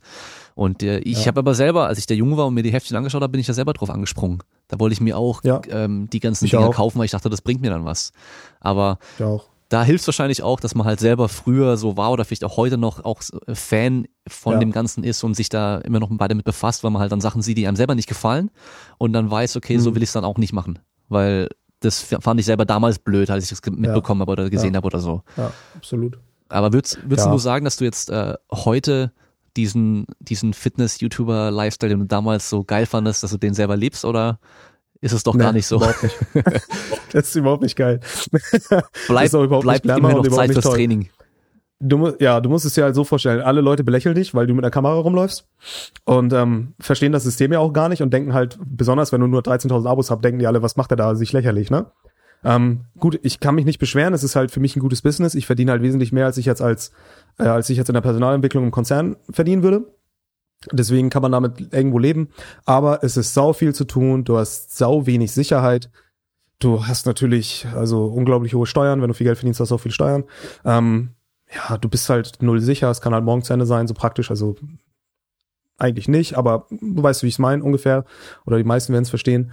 Ähm, also es ist überhaupt nicht so toll, außer du hast es geschafft, du hast eine gewisse, weil ich sag mal so, wenn du jetzt 50.000 Abos hast, hast oder 100.000 und du hast ein echt ein gutes Produkt, was super ist, ne, dann kannst du das sauschnell absetzen und kannst sehr schnell sehr viel Geld verdienen. Und dann lebst du auch gut. Und deswegen haben die ganzen großen oder verhältnismäßig größeren YouTuber auch gar keine Probleme. Die juckt das auch teilweise gar nicht. Die schmeißen sich auch in Beefs rein, weil die juckt das gar nicht. Die verkaufen einen Scheiß trotzdem und sind fucking superreich. So, also wirklich superreich. Ich weiß auch nicht, bei vielen Zuschauern kommt es nicht so an, aber da ist richtig Kohle. Und wenn sie die alle verkaufen mit ihren 100.000 Abos, dass sie noch zu Hause wohnen oder, Mann, die haben, wenn die ein paar Produkte haben, das kann man ja selber rausfinden, indem man einfach mal bei denen in die Beschreibung schaut kann man sich ungefähr schauen, wie viel Kohle die wohl machen. So und ähm, dementsprechend äh, es ist jetzt nicht mein Ziel, viel Kohle zu machen und ich will einfach glücklich sein und das machen, was mir Spaß macht und das hier macht mir gerade richtig Spaß.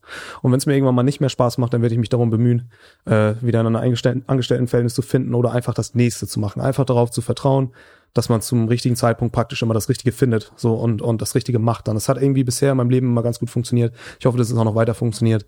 Aber ähm, ja, Hilft wahrscheinlich so. auch, dass du da jetzt nicht mit 17 damals angefangen hast, sondern eben bisschen später und es auch dann ein bisschen gedauert hat, bis es dann ich angefangen hat, dass du älter warst. Fehler gemacht.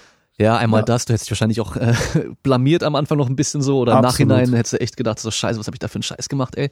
Aber halt auch eben Vielleicht so. Vielleicht denke ich das ja mit 40 auch noch mal von mir mit 30. Ja, kann ja gut sein, aber ich denke mal trotzdem, dass du jetzt halt schon so ein bisschen so einen Blick auf die Zukunft auch hast und denkst so, okay, ja. ähm, nur YouTube-Videos machen und dann irgendwie ähm, gerade über die Runden kommen, wird nicht funktionieren, weil was ist, wenn es auf einmal weg ist, dann, ja. dann stehe ich wieder da und bin äh, komplett arbeitsloser. Aber ich denke mal, da wird ja. wahrscheinlich dann die Geburt deiner Tochter dir auch so einen guten Arschtritt gegeben haben. Das Absolut. war bei mir nämlich auch ja. so, so, hey, jetzt äh, musst du mal Gib was Gas. machen. Gas, Junge. genau, genau, ja. Das nee, ist also, wie gesagt, wenn ich da nicht das Potenzial sehen würde, würde ich es nicht tun ich bin nämlich auch recht sicherheitsbedürftig, muss ich ganz ehrlich sagen. Oder wie sagt man, ich habe so ein Bedürfnis nach Sicherheit und so. Ich bin nicht jetzt nicht so der Risikotyp. Das heißt, wenn es nicht gut laufen würde und ich sagen könnte, okay, es könnte jetzt morgen alles aufhören und ich könnte trotzdem noch ein Jahr, sagen wir mal, äh, hätte noch ein Jahr, um was Neues zu finden für mich, würde ich es nicht tun, ne? Aber es ist schon, ähm, ist schon alles gut, wie gesagt. Mhm. Und ich bin froh, weil ich halt das mache, was ich, was ich liebe, was mir Spaß macht. Und wenn man das mal von dem ähm, Konstrukt äh, Bildung oder so ein bisschen losdenkt oder von dem normalen Menschen oder wie auch immer, der dann so sein, sein Studium macht und mit 30 hat er schon ein Haus und drei Kinder und ist irgendwie eine führende Person in seinem Unter in, in einem Unternehmen oder so, dann ist das natürlich was ganz anderes. Ähm, aber es ist auch einfach eine neue Zeit. So. Und seit ein paar Jahren kann man durch das Internet halt echt einiges machen. Und das erfordert einfach ein komplettes Umdenken. Und deswegen finde ich, sollte man sich da auch nicht irgendwie beschuldigen oder so und sagen, hey, das, was ich da mache, ist jetzt irgendwie anders oder so. Es gibt halt echt Unternehmen, die mit einer Person durchs Internet durch die Decke gehen, wo es vorher keine Ahnung, 100 Mitarbeiter gebraucht hat in der Produktion oder so. Die Zeit ist einfach eine andere. Und ähm, da kann man halt, wie gesagt, wenn man nicht ganz doof ist, sich und das auch möchte und es einem auch Spaß macht, das ist, finde ich, das Wichtigste, weil ansonsten wird auch ganz schnell klar, so im Internet, wie du bist einfach, ne? Ähm, kann man sich da halt auch echt was Gutes, Langfristiges aufbauen. Bin mhm. ich überzeugt von, ansonsten wird es ja auch nichts nützen. Wann war der Zeitpunkt, wo du gesagt hast, du musst dir mal Gedanken machen, wie viel du preisgibst? So in der Öffentlichkeit? Rein, also rein persönlich von dir, aber halt auch von deiner Familie? Ähm, ja, recht früh eigentlich schon weil ich halt, als ich eine Tochter bekommen habe, sie ist jetzt zweieinhalb, war für mich klar, ich will sie jetzt nicht so da voll ins Rampenlicht zerren. Also so eigentlich so wenig wie möglich. Gleichzeitig beruht mein YouTube einfach darauf, dass ich halt so mein Leben begleite. Das heißt, ich kann ja nicht einfach das wegnehmen. So, was ich aber machen kann, ist natürlich mir clever Gedanken dazu machen, wie und wo man sie mal sieht oder mal äh, vorne was im Fokus, im Hintergrund unfokussiert. Und ich halt erzähle einfach, wie halbwegs der Ablauf ist. Zum Beispiel meine Freundin hat man auch öfter schon mal in YouTube-Videos gesehen, aber viele sagen, dass, sie, dass es sie nicht gibt. So, ähm, aber man sieht sie doch in ein oder anderen Videos, aber halt, weil ich das so ein bisschen, ich versuche halt auf das Wesentliche zu fokussieren und ich möchte halt nicht äh, so das Leben so komplett zeigen. Nicht mal, weil ich Angst habe oder irgendwas, aber das ist für mich so ein Schritt zu weit. Ich möchte halt einfach ähm, für, für andere Sachen praktisch im YouTube da sein und ähm, das Ganze um Kraftsport irgendwie zirkeln lassen. Und da ist halt, wenn es sich nicht gerade irgendwie um die Ernährung dreht oder so, der Alltag gar nicht mal immer so wichtig. Also wie ich jetzt mit meiner Tochter spiele, das ist nicht nötig zu sehen. Ähm, es hilft keinem, dass ich sie morgens in die Kita bringe, vielleicht schon mal mehr, weil das hat so einen Einfluss darauf, wie ich dann vielleicht esse und wie ich dann ins Training gehe. Weil viele sagen ja so, hey, man bekommt ein Kind und dann kriegt gar nichts mehr auf die Reihe oder so. Hey, ist kein Problem, es geht. Man muss halt nur die Organisation finden. Aber ich würde die wahrscheinlich nicht so direkt auch immer auf Video zeigen. Also sieht man in ein, zwei Videos auch schon, aber halt so irgendwie eine, eine Dialogsituation nicht. Gut, man kann nicht wirklich vermeiden, rauszufinden, wo ich wohne, wenn man das möchte, aber gut, das äh, ist wahrscheinlich jetzt auch nicht so schwer.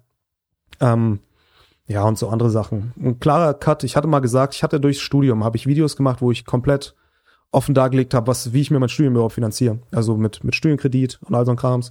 Hab genau gesagt, wie ich mir das finanziere, um halt auch zu sagen, hey, du kannst auch in dem Alter das noch irgendwie packen, weil so mache ich's und alle, die Angst haben, guckt euch das mal an. So mache, wie gesagt, eben ich das und vielleicht könnt ihr das ähnlich machen, weil ich habe auch keine reichen Eltern, ich habe keine Hilfe durch meine Eltern bekommen. Dementsprechend musste ich halt irgendwie schauen mit BAföG und schon 25 Jahre alt und irgendwie, wie man das auf die Reihe bekommt. Und ich wollte eigentlich weiterhin solche Videos machen und wollte halt jetzt auch ähm, in, in der Selbstständigkeit solche Videos machen, muss aber sagen, dann irgendwann den Punkt gesehen zu haben. Erstmal wollte ich noch ein Video machen, dann war es aber steuerlich nicht so ganz klar, weil man muss ja irgendwie seine Steuererklärung abwarten, wie viel Geld habe ich denn überhaupt tatsächlich verdient oder so. Ähm, Und dann war ich mir nicht mehr sicher, ob das das, das das Richtige ist, ein Video darüber zu machen, einfach so deine private Situation finanziell komplett preiszugeben. Ähm, und ich bin mir, glaube ich, auch ziemlich sicher, dass das eine gute Idee war oder ist. Und ähm, ja, da ist so halt so die Grenze, dass ich sage, ich versuche familiäre Dinge hinten anzustellen. Ich will halt Finanzen nicht mehr, so wie damals. Damals hatte man ja auch nichts, man hat ja nichts zu verbergen. Ich habe auch jetzt eigentlich immer noch nichts zu verbergen, aber das war halt eine andere also so jeder könnte sich das praktisch ausrechnen, wie viel dein BAföG ungefähr sein wird und da, wusstest du halt, wovon du reden kannst. Aber jetzt im, es gibt halt auch immer noch Mitbewerber, es gibt ein, eine widerliche Fitness-YouTube-Welt, die von widerlichen Beefs irgendwie zehrt und irgendwelche alten Polizeiakten rausholen will, um Leute zu denunzieren. Und ähm, ich bin da halt immer total offen und alles, alles ist eigentlich klar. Aber ich glaube, da ist so die Grenze. Ich glaube, man, es geht halt, man muss es halt, es geht einfach keinen an, so wie viel du dann am Ende verdienst. So hm. ungefähr. Ja, ja. Das ist halt für mich eine klare Grenze. Ja. Ich neige auch immer dazu, mich da ganz viel zu rechtfertigen. Ich glaube, so viel Rechtfertigung ist gar nicht nötig. Ich glaube, man kann auch einfach sagen, geht euch nichts an. Ja, siehst aber. so ja, ja, das war ja, keine äh, Ahnung. War, war ja, glaube ich, früher mal so richtig unhöflich zu fragen, was jemand so, verdient, so verdient, ja, oder ja. auch überhaupt nicht, ähm, ja. Äh, ja, überhaupt nicht okay. Äh, kriegt deine Kleine denn so mit, wie was du so machst und so? Versteht die das so wirklich? Ähm, also oder Meine Freundin arbeitet noch Teilzeit in der Arztpraxis. Okay. Ne? Sie macht so MRTs, also und, und röntgt. Und wenn ich sie morgens zur Kita bringe, sagt sie immer, Mama, arbeite. Das ist dänisch und das heißt, Mama geht, Mama geht halt arbeiten, Papa halt nicht. also, ähm, also geht auf eine, auf eine dänische Kita. Und ich sag dann halt immer, ja, ist nicht, ist nicht verkehrt, ich bin den ganzen Tag zu Hause, aber ich arbeite halt auch, ne?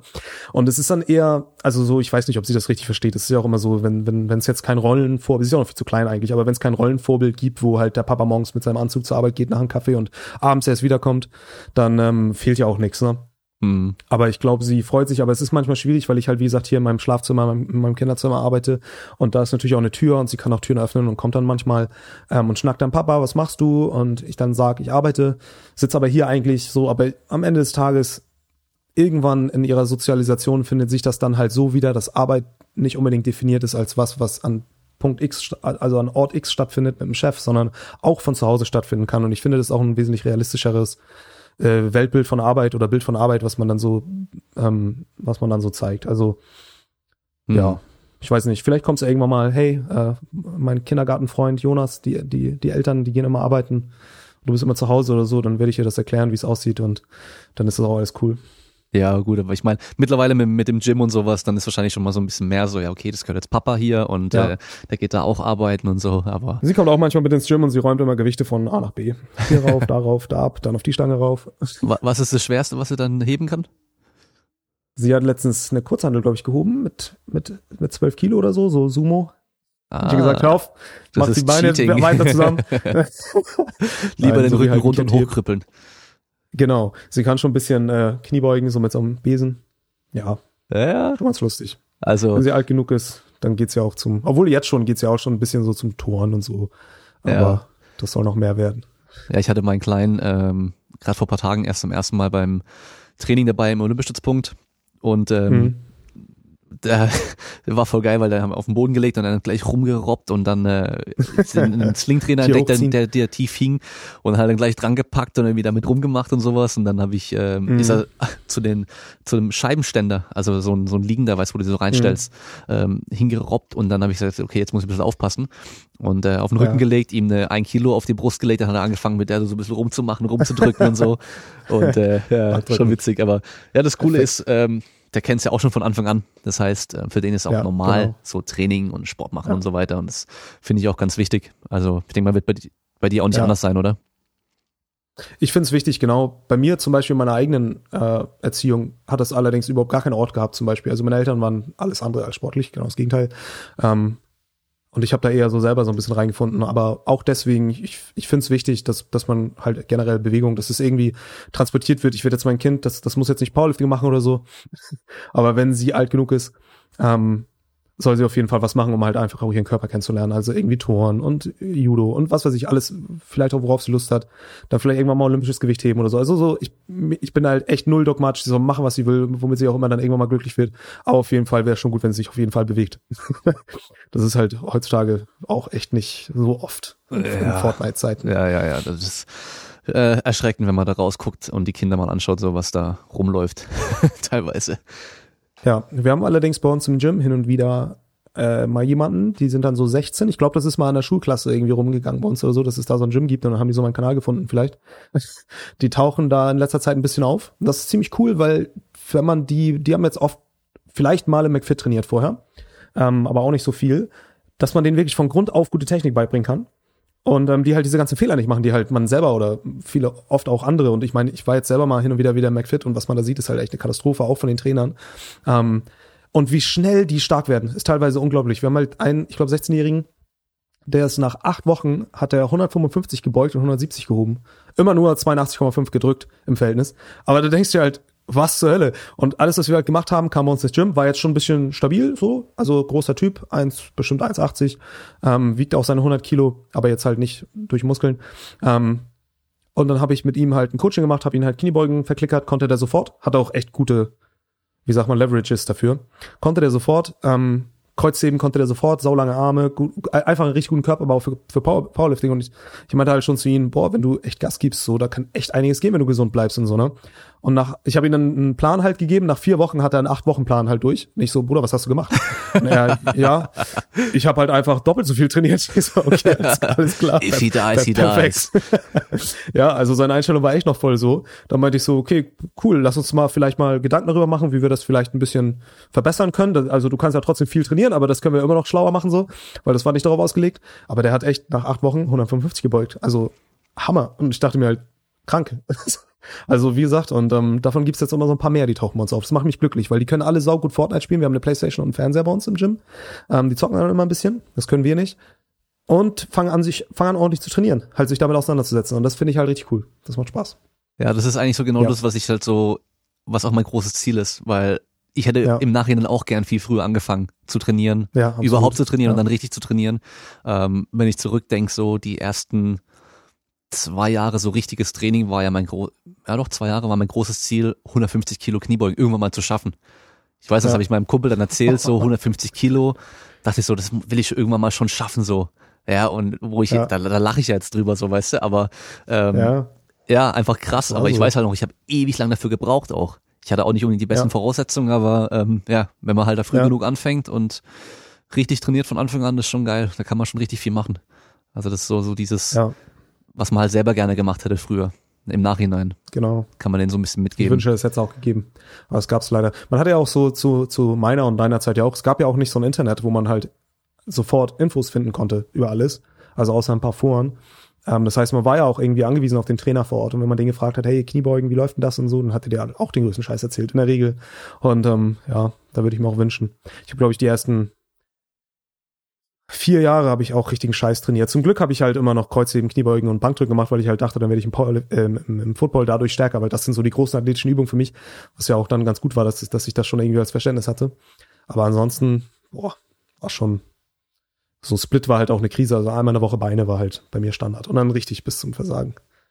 Ja, ja, also Ja. das, das kenne ich auch noch. Da habe ich auch irgendwie aus, äh, aus der Flex irgendein Programm rausgenommen von irgendeinem äh, Mega-Bodybuilder und das dann gemacht, ey. Und ähm, boah, Ich habe mir zum Glück nie diese Zeitungen reinge reingezogen. Die waren mir eh zu teuer, ich konnte mir die nicht leisten.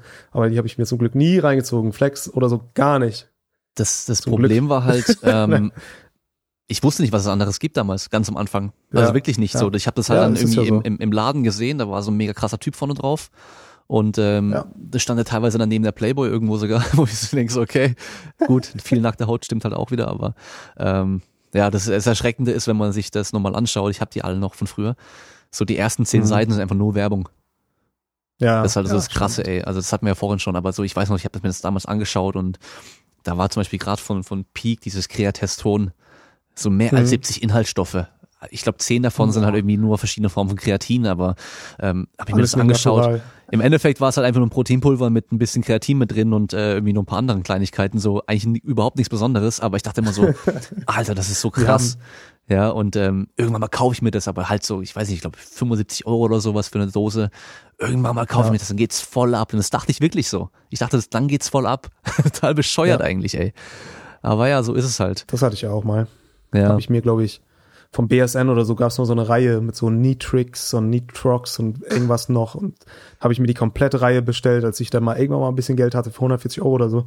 Ich dachte, jetzt geht's halt richtig ab. Und dann war die halt nach vier Wochen schon leer und ich war halt richtig traurig, weil ich die halt nicht mehr weitermachen konnte, weil ich halt auch kein Geld mehr hatte, mir eine neue Reihe zu kaufen und äh, hatte dann auch keinen Bock mehr zu trainieren, so, weil ich dachte, warum gehe ich dann ins, Gym, wenn ich nicht meinen ganzen Stack hab, so.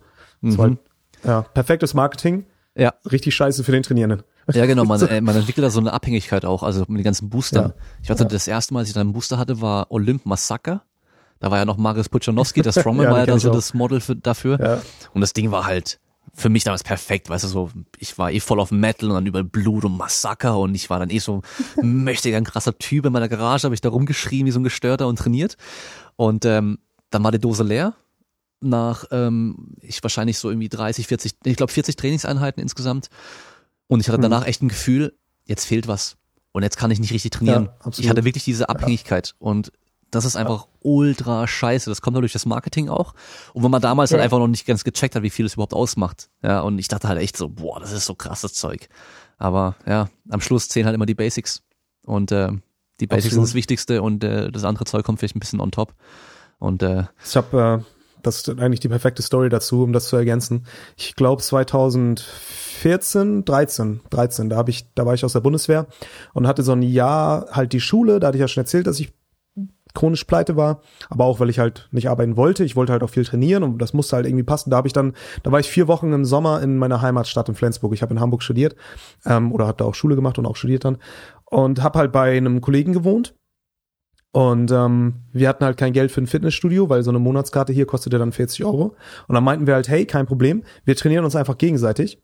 Ähm, zum Beispiel, wenn ich jetzt was ziehe, ziehe ich halt dein Handtuch und du hältst das Handtuch fest, so solche Geschichten, ne? Und das haben wir halt vier Wochen gemacht und haben uns halt vorher immer, ich glaub, das gab's glaube ich von hier Kali Muscle oder wie er heißt, Hi-Fi Mud. Du machst halt so Instant Kaffee und dann kippst du dir so Cola rein. Das haben wir uns reingeballert. dann waren wir halt Pepsi, oder? Oder Ich glaube, das ja, Original sagen, Mart von ihm ist noch mit Pepsi. Das war doch ganz wichtig. Pepsi? Okay, scheiße. Deswegen hat es nicht funktioniert. Ja, genau. Nee, nein. und dann war man halt schon ziemlich hyped, weil das halt schon ziemlich scheiße geschmeckt hat. Ja, und dann haben wir halt ihn richtig gegeben, also uns gegenseitig praktisch. Wir hatten eine Hantel, da waren so 15 Kilo drauf, so steckbar, haben damit dann gecurlt, haben so das Handtuch an uns ge und ohne Spaß. Ah gut, frag nicht, wie viel Muskulatur du in einem Monat sowieso verlieren kannst oder so, aber ich glaube, das lief eigentlich super so. Richtige Basics, kein Booster, gar nicht, sondern halt Training nachmittags immer äh, auf High-Fieber und ähm, mit dem Handtuch. Dann sind wir noch rausgelaufen zu so einem Spielplatz und haben da so Clipsiege gemacht und so. Ah ja, und, aber ich äh, meine, ein bisschen traurig, schon, wenn man das in Relation setzt, dass, dass ich da schon 23 war oder so. Ja, das ist halt immer das Erschreckende. Aber, aber das Gute ist ja, wenn du mit dem Kumpel dann trainierst und ihr zusammen die Übung macht, dann will ja keiner ähm, früher Ja. kaputt sein oder aufgeben, weißt du? Und dann gibst du noch mal mehr Gas und so. Das ist dann schon gar nicht Das schlecht. war mega. Wir haben dann auch immer so am Bankdrücken gemacht, halt auf dem Rücken liegend. Und dann hat er halt praktisch, der zweite praktisch so deine Fäuste festgehalten, dass du ihn wegdrücken musst, ne? Und dann habe ich mich immer aufgeregt, dass er ungleich äh, stark drückt und so eine Sachen, dass, dass, dass es nicht gleich ist und sowas, ne? Dabei hatte ich halt wahrscheinlich die mega krank, Kacktechnik mit den Schultern oben oder so. Ähm, naja, das war schon lustig. Aber ja, halt mal davon weg zu sagen, perfekter äh, Supplement Stack in Relation zu, hey, wir ballern uns jetzt einfach mal eine, eine, einen Monat da durch. Und wenn man dann nämlich wieder ins Fitnessstudio geht, schon wieder eine ganz andere Welt. So, dann äh, hast du auf einmal wieder deine Geräte, du kannst auf einmal wie, wieder wesentlich ähm, konzentrierter trainieren und ähm, Dann, ja, dann bist du auch wieder weg. dann weiß es auch zu schätzen. So, ich glaube, das die ganzen Ja. ähm, 20-Jährigen von heute, die jetzt seit zwei, drei Jahren trainieren, die können das, die, die checken gar nicht, dass man früher teilweise von Fitnessstudio zu Fitnessstudio fahren musste, bis man mal einen Squat Rack gefunden hat irgendwo. Ja, und überhaupt mal ja. Knie beugen konnte und das mal irgendwo Ja. Gummimatten auf dem Boden sitzen und Kreuzheben, das war früher einfach nicht normal. Also das ist so, Und wenn so da ein Rack war, war das dann so für Shrugs, ja, ja, Bizeps Curls und nicht zum Kniebeugen gemacht. ja, Ja. oder halt mit einer Sicherheitsablage, die halt nicht verstellbar war und so hoch, dass selbst ich mit 1,90 nicht tief Knie beugen Mhm. konnte. Das hatte ich auch Richtig. schon oft, ja, dann muss ich so zehn Schritte rückwärts laufen, dass ich mitten im Flur stehe zum Kniebeugen. ja, ähm, da du ja Psychologie studiert hast und Philosophie studiert hast, ähm, ist natürlich so diese ganze Mindset-Geschichte auch immer ein Thema. Aber da will ich jetzt gar nicht so arg drauf eingehen, sondern was wären denn so die, die wichtigsten Dinge, wo du sagen würdest, es hat dir Training oder Krafttraining oder einfach generell Training so beigebracht und warum jeder trainieren sollte? Mhm. Also ich finde Durchhaltevermögen, ich weiß nicht, ob, ob dieses Wort das jetzt so fasst, wie man sich das wünscht, aber ähm, du weißt halt, was du zu tun hast, also wenn du weißt, was du zu tun hast im Gym, ähm, und du machst das halt durch, auch wenn der Tag kacke ist. Also du, du kommst mal ins, ins Gym und ähm, du hast heute richtig gar keinen Bock.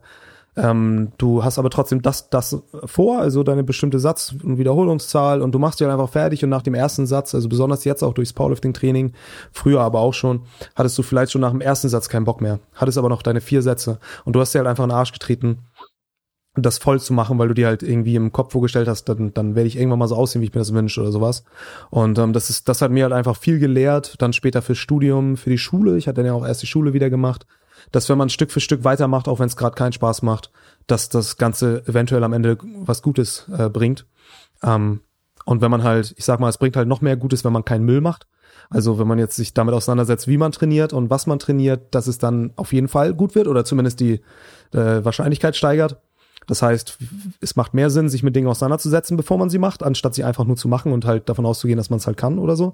Oder sich nur auf Erfahrung zu stützen von anderen oder so. Und dann kommt aber immer noch dazu, du kannst ja, ich glaube, du hattest es mal gesagt, du, du hast alles über Podcasts, über, über Mikrofons gelernt und was es alles gibt, bis du irgendwann angefangen hast. Ne? Du, man kann halt auch einfach alles lernen und halt trotzdem nicht anfangen. Ähm, das heißt, man braucht einen guten Mix und ähm, man darf sich nicht, oder ich finde halt, es ist wichtig, dass man nicht ähm, erst dann anfangen sollte, wenn man glaubt, man hat beides, sondern im Prozess einfach wachsen. Du kannst auch schon mal trainieren, vielleicht trainierst du nicht, nicht optimal, du trainierst vielleicht nicht mal gut, aber du trainierst schon mal. Und wenn du dann langsam besser trainierst, dann tust du dir selber schon mal viel Gutes. Also einfach anfangen, ähm, durchhalten und ähm, ja, das machen, was auf deinem Plan steht, weswegen es in meinen Augen da noch Sinn hat, dass du dir irgendwie einen Plan oder besorgst oder dir selber einen aufmalst oder wie auch immer, aber nicht nur nach Gefühl trainierst, wie dein Bizeps sich anfühlt, dann fühlt er sich schnell mal an, als wenn er genug hat, sondern trainier so, wie du es dir vorgenommen hast, sieh dich wie so eine kleine Laborratte und zieh einfach durch. Ja, ich glaube, das ist so das Wichtigste, wenn du das aufs Krafttraining reduzierst. Überwinden, überkommen, durchhalten, weitermachen, dabei bleiben, Frustration steigern. Ja. Ja, vor allem halt auch, weil die Sachen nämlich nicht ähm, sofort sichtbar werden, diese Zuwächse. Ich meine, bei, bei der ja. Kraft her, bei der Kraft geht schon schneller, vor allem am Anfang, aber halt gerade so dieses mhm. lang, dieses richtig viel stärker werden und auch Muskelmasse aufbauen, das dauert immer so lange. Und das schadet halt echt nicht, also, wenn man das ähm, ja einfach kennt, dass man halt für Sachen hart arbeiten muss und die, die Früchte, die erntet man halt erst viel, viel, viel später. Ja, ich glaube, die meiste Zeit meines Trainings war ich frustriert damit, dass ich halt nicht so aussehe, wie ich mir das wünsche. Und auch nicht so aussehe, wie ich mir, wie ich glaube, es mir zusteht. Das ist ja auch so ein Fehler, wenn man jetzt sagt, äh, ich glaube, ich trainiere so hart, es steht mir zu, gut auszusehen. Nein. so, es steht dir gar nichts zu, wenn du dich halt nicht mit Dingen auseinandersetzt und sie ordentlich machst. Und ähm, dementsprechend, ja, bist du halt dann noch mehr frustriert. Aber wie du schon sagst, wenn man dann irgendwann sagt, wir versuchen das jetzt mal irgendwie zu streamline, irgendwie eine Methode zu finden, dass wir das überwachen können, uns damit mehr auseinanderzusetzen, dann macht es auch Spaß, vom Training wieder abzuschalten, nicht den ganzen Tag nur ein Training zu denken, sondern zum Training zu gehen, abzuhaken und wieder, und wieder zu gehen und zu wissen, hey, ich habe jetzt ein kleines Puzzleteil hinzugefügt für mein großes Bild. Und irgendwann werde ich so aussehen, wenn ich das und das richtig mache, hoffentlich. Mhm. So. Und jetzt noch zum ähm, Abschluss deine Planung, jetzt wenn dann die OP nachher dann durch ist, also in ein paar Donnerstag hast du gesagt, ja, hast du sie. Ähm, genau. Ich meine, diesmal ist es ja geplant, die OP, das heißt, du kannst schon so ein bisschen dir so, so einen kleinen groben mhm. Plan machen, solange jetzt nichts dazwischen kommt. Ähm, mhm. Wie wirst du vorgehen bis zur äh, DM war's, gell? Ja, ähm, ich glaube, ich bin mir fast sicher, dass du mir mal in einer, in einer Instagram-Nachricht erwähnt hast, dass du gute Ergebnisse damit gesehen hast, äh, ein bisschen Muskelkater anzutrainieren, bevor man in so eine OP geht. Ja, genau. ob, das, ob, das, ob da gesicherte Daten dahinter stecken und du dich traust dazu, in einem öffentlichen Format schon mal was zu sagen oder ob das so Erfahrungswerte sind. Also ich kann dir nur das sagen, dass wir das bei äh, ein paar Athletinnen gemacht hatten, die ähm, eine Kreuzband-OP mhm. vor sich hatten. Da, bei der mhm. einen, äh, eine Turnerin, haben wir wirklich drei Wochen lang, ähm, ich glaube, zwischen drei und fünf Mal pro Woche dann ähm, Beine trainiert und wirklich halt mhm. super schwer Kniebeugen und Ausfallschritt und Zeug gemacht, so in dem Umfang, wie mhm. sie es halt machen konnte mit dem Kreuzbandriss. Und die ist dann halt wirklich mit, die hat am ich, am Tag vor der OP, die wurde morgens operiert, die hat am Abend noch trainiert gehabt. Ähm, mhm. Die ist mit Muskelkater aufgewacht. Und wir haben da halt echt ja. einfach festgestellt, dass sie halt viel, viel, viel weniger Muskelmasse verloren hat.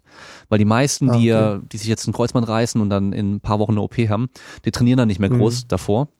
Ja, ja. Oder halt nur so ein das bisschen noch und verlieren mhm. da schon Muskelmasse und haben halt danach dann einfach so eine, ja, einen krassen Muskelverlust. Und mhm, du kannst ja. natürlich jetzt dann schon sagen, okay, ich mache so ein geplantes Overreaching, dass ich da jetzt richtig äh, Vollgas gebe noch ein paar Wochen davor, ähm, weil du hast danach eh Pause. Ja. Ja, also du brauchst dann nicht ja. so trainieren, dass du dann zwei Tage danach wieder trainieren könntest, sondern du kannst es theoretisch jetzt ruhig, ruhig komplett wegballern. Schaden wird wahrscheinlich ja. nicht. aber ob es Untersuchungen dazu so gibt, weiß ich nicht. Okay. Ähm, ja, also wie gesagt, sind jetzt noch ein paar Tage. Ich habe jetzt mein Training, aber ich glaube, das ist auch was, wenn du weißt, dass so eine OP kommt, das hatte ich jetzt nach Weihnachten, war es halt auch so, ja gut, äh, dann könnte ich ja eigentlich jetzt auch schon aufhören zu trainieren oder weniger machen oder so. Das akkumuliert sich dann natürlich nachher mit der Zeit zusammen, die du danach auch nicht trainieren kannst. Dann hat man einen längeren Zeitraum, den man nicht ordentlich trainieren kann. Ne? Also ich trainiere noch ganz normal weiter nach Plan. Ich werde mal schauen, dass ich vielleicht einen Tag vorher dann tatsächlich nochmal ordentlich Gas gebe, einfach auch, weil ich irgendwie Bock drauf habe, wenn man weiß, man geht morgen äh, seinen letzten Gang für den Arm, also vorletzt, also vorher, ähm, dass ich das nochmal mache und dann halt aus der OP komme und ich habe mir wohl, ich werde wohl eine Woche Pause machen, einfach weil ich auch Bock drauf habe. Ich werde mich jetzt nicht irgendwie drei Tage später oder ich werde es nicht anstreben. Ich werde sowieso dann aus der Situation abhängig machen, aber ich werde es jetzt auch nicht anstreben, drei Tage später schon wieder unter der Safety Squad Bar zu stehen, sondern eine Woche Pause, dann gucken wir uns das mal an und dann würde ich eventuell genau wie damals auch ähm, wieder ins Training einsteigen, wenn ich Bewegung suche, ein bisschen mit der Safety Squat Bar, dann paar Squats machen und ähm, ja, vielleicht ein bisschen den Arm trainieren, den anderen. Belastbar sollte der ja dann eigentlich gleich wieder sofort voll sein, nur ist eben das, der Gewebeschaden ja da, der dann heilen muss. Ja, und dann hoffe ich, dass ich die sechs Wochen Genesung, also nach vier Wochen vielleicht wieder fit bin oder vielleicht schon nach, oder erst nach sechs, dann sofort in den Peak gehe oder wieder ins Training, weil die deutsche Meisterschaft dann ja auch wieder ist, sechs Wochen später. Wenn irgendwas dazwischen kommt, mache ich mir keinen Stress, dann äh, ist das so. Dann ähm, setzen wir die eventuell aus. Ich will jetzt auch nicht hingehen und halt super schlecht performen, das muss schon irgendwie Hand und Fuß haben. Ähm, ja, aber das ist so mein Plan. Abwarten, operiert werden, mhm. wieder ins Training starten, genau wie beim letzten Mal. Es lief ja scheinbar schon ganz gut. Ja, vielleicht ein bisschen mehr Playstation zocken zu Hause dann im Anschluss. Das muss ich sagen, entspannt mich immer sehr. Das habe ich auch echt wenig gemacht. Anstelle sich hinzusetzen und schon wieder zu arbeiten und neue Projekte zu arbeiten, einfach mal wirklich mal eine Woche so krank machen. Einfach. Ne? Ja, ja. Ähm, wie, wie hoch ist denn die Norm? Das auch nochmal gut. Ich glaube 700 ist die A-Norm für die 390er. Also locker 700. Ja. also dann ähm, ähm, ja. Beuge hast du 275 jetzt gemacht, gell? Ja, also ich müsste schon 265 beugen und 175 drücken und irgendwie 260 dann noch heben oder so, damit ich die hab. Aber die 260 heben mit dem Griff aktuell geht ja, gell? Ja, ja. Also ja. 270 auch. In der Wettkampfsituation denke ich, also mein Ziel ist halt eigentlich ja 290, so in der Traumwelt, aber ich bin ja, wie gesagt, nicht ganz fit, deswegen kann ich es kaum sagen, aber ich will in diesem Jahr gerne noch 750 machen. Dafür brauche ich eben die 275 Beuge, die 185 Bank und die 290 im Heben. Mhm. Ähm, ja, mal schauen, ob das was wird. Das, vielleicht ziehe ich das auch auf nächstes Jahr, das Ziel, aber wäre natürlich mega, wenn das schon klappen würde im März, aber müssen wir ein bisschen kleine Brötchen backen. Ja, einfach, einfach immer so nehmen, wie es kommt, äh, Kilo für Kilo, genau. Tag für Tag, ist dann im Endeffekt das gleiche irgendwo da. Und äh, genau. ja, einfach gucken, wie es dann am Schluss dann doch äh, sein wird, solange du halt also ich sage immer, das Wichtige ist ja deine Einstellung, solange du da von dir weißt, okay, mhm. ich habe eigentlich das Beste getan, was ich machen konnte, da gibt's keinen Zweifel, ja. dann bin ich auch mit dem Ergebnis zufrieden, egal wie gut oder schlecht so das am Schluss dann war. So ist es. Genau. Okay, ich meine. Was macht deine Mission locker 600? Ähm, ich habe jetzt wieder angefangen zu trainieren. ähm, das heißt, das, das habe ich dieses Jahr schon mal ein paar Mal gehört. ja, ja, also ich habe ähm, in verschiedenen Podcasts von dir. Ähm, ja, ja, also ich habe jetzt wirklich ähm, dieses Jahr direkt schon trainiert und ähm, gut, was haben wir jetzt heute den vierten? nee, also passt. Ähm, meine Freundin ist gerade krank, mein Kleiner ist krank. Ist natürlich jetzt meine ja, Webseite mache ich gerade noch fertig jetzt die nächsten Tage noch. Das ja. heißt, ähm, ja, ich ich muss echt ein bisschen priorisieren. Das kennst du ja. Und ähm, ja, absolut. ich muss mich beim Training nicht filmen, nicht so wie du, von daher bin ich da noch ein bisschen weniger gezwungen. ähm, Dann ist, ist es aber auch nicht passiert. Ja, ja, klar, das stimmt auch wieder. Wenn es nicht auf Instagram ist. Ähm, nee, Nein. aber die sollten dieses Jahr schon gehen, hoffe ich mal. Also das heißt, hoffe ich also. Ja. Ich, ich, ich versuch's auf jeden Fall. Ich mach's. Ich werde da sein und werde es mir angucken. Ja, also wenn es Insanity wieder im November wäre, wäre schon mal ganz, ganz gut und nicht im September oder Oktober. Einfach ein bisschen mehr Zeit zum Trainieren. ähm, das Ding ist ja, ich habe ja nicht gesagt, in welche Gewichtsklasse. Also von daher können das ja, ja wie stimmt. du machen und auch einfach mal irgendwie noch ein paar Kilo draufpacken. Ähm, ja. Aber damit habe ich eh meine Schwierigkeiten, von daher wird es auch nichts werden. Ähm, nee, schon bis 90 Kilo. Ja, go mad. Ja, genau. Das wollte ich übrigens gestern noch ähm, kommentieren bei deinem, bei deinem Post. Und habe ich aber gesehen, da waren eh schon äh, weit über 100 Kommentare. Äh, ja. Ich hatte erst überlegt, irgendwie sowas wie ähm, Full Muscle Bellies, so wie Phil Heath die hat. Weißt du, diese dicken runden Muskelbäuche, aber die ist ja wirklich dann halt ein Muskel und Bauch. aber äh, ja, habe ich dann. Ja, ich habe den schon ein bisschen rausgedrückt und mich ein bisschen äh, ich war, ah, ich war extra zwei Wochen nicht im Solarium für das Bild. Also dann hast du extra so gemacht für dein Vorher-Nachher-Bild. Ja, genau, darum geht's ja. hey, das Social Media ist alles, alles ja, ja. hat eine Agenda. genau, Nein. genau. Ähm, nee, okay. das war tatsächlich spontan, aber du, ja, alles klar. Du kennst es ja. Zum Abschluss gebe ich immer dem Gast nochmal das Wort, was er einfach freie Schnauze meinen Zuhörern mitgeben kann. Wenn du nicht weißt, ich sag's Ja. immer wieder, wenn du nicht weißt, was du sagen sollst oder was da jetzt irgendwie cool wäre, einfach nochmal zurückdenken, als du vielleicht 17 warst, passt bei dir, glaube ich, vom Alter her ganz gut, was du dir mit deinem heutigen Wissen, deiner heutigen Erfahrung mitgeben würdest. Oh, das ist auch eine schwierige Frage. Könnt jetzt noch mal 20 Minuten an dem Podcast hängen, aber ähm, Ich habe Zeit. ich habe, ich denke da öfter drüber nach, wie ich über vieles öfter drüber nachdenke, wenn ich zu Hause in meiner Badewanne lieg, ähm, mit meiner Seifenblasen äh, Pfeife.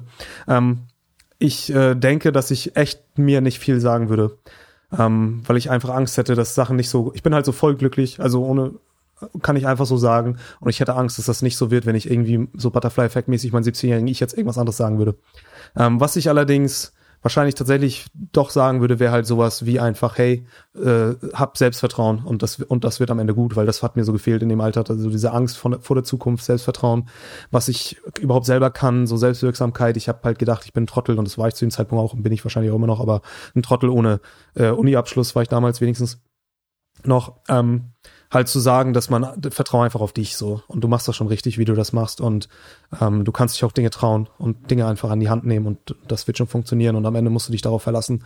Ungefähr sowas. Ich glaube, viel mehr würde ich mir nicht sagen, weil ich dann Angst hätte, dass das zu viele Wellen schlägt fürs Alter. Dann hätte ich vielleicht mit 17 angefangen mit YouTube und wäre jetzt vielleicht äh, vegan und hätte Wärmer verkauft. ähm, wobei vegan sein ja cool ist. Aktuell noch, ähm, ja. nee. Frage ist noch, wie lang. Mir genau, ich hätte mir, glaube ich, zugesprochen. Ich hätte mir so positiv zugesprochen. Hey, du sitzt da und, und du hast irgendwie nichts, aber hey, du bist trotzdem cool. So ungefähr. Okay. Und ähm, einfach jemanden zu haben, der dir, der dir widerspiegelt, dass du wert, wertvoll bist oder einen Wert hast oder nicht einfach nur, ob du, wenn du jetzt morgen weg bist, ist auch scheißegal so, sondern halt irgendwie äh, sowas. Weil das bild- bildet in meinen Augen halt eine extrem wichtige Grundlage für alles, so, ähm, was danach kommt. Und wenn das schon fehlt, dann, dann kommt es halt meistens auch gar nicht zu weiteren Dingen. So, dann macht man halt irgendwas, was, was man halt glaubt zu müssen. Und wenn du das hast, dich selbst vertraust und, und ähm, dich auch irgendwo selbst liebst, so ein bisschen, auch, auch wenn es abgedroschen klingt, dann hast du auf jeden Fall eine richtig gute Basis für die Zukunft und für das, was, wo auch immer du dran arbeiten willst. Und das, glaube ich, hätte ich mir dann, würde ich mir wünschen, hätte ich mir 17 mehr haben können.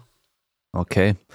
Ja, sehr cool. Dann ähm, danke ich erstmal, dass du dir die Zeit genommen hast und äh, wir haben euch davor eigentlich echt schon einen kompletten Podcast ähm, hätten wir aufnehmen können. Wir hatten über eine 10.30 Uhr haben wir uns doch eingewählt. Ja, Jetzt ja. ist es 13.30 Uhr. Ja, und ähm, ich habe meiner Freundin vorher noch gesagt, ja, okay, ich kann um 10 dann aufnehmen und dann hat sie gemeint, dann brauchst du bis um eins oder bis um zwei oder ich so, nee, nee, ach Quatsch, braucht doch keine vier Stunden. Aber jetzt doch wieder so passiert, ich, ja, ich, da muss ich vielleicht auch noch ein bisschen an mir arbeiten, dass ich dann weniger davor Ja. Quatsch, wobei es sind ja auch immer gute Gespräche, von daher, ähm, darum geht's mir ja auch Ja. immer, dieses äh, Connecten und äh, Netzwerken und so weiter. Also von daher äh, passt Ey, ja auch also alles. in- aus meiner Position wür- würde es mir, auch wenn ich jetzt fremd wäre, äh, wesentlich lieber fallen oder besser fallen, diesen oder besser fallen. Hä? Ich kann, ich kann keine Sätze mehr bilden.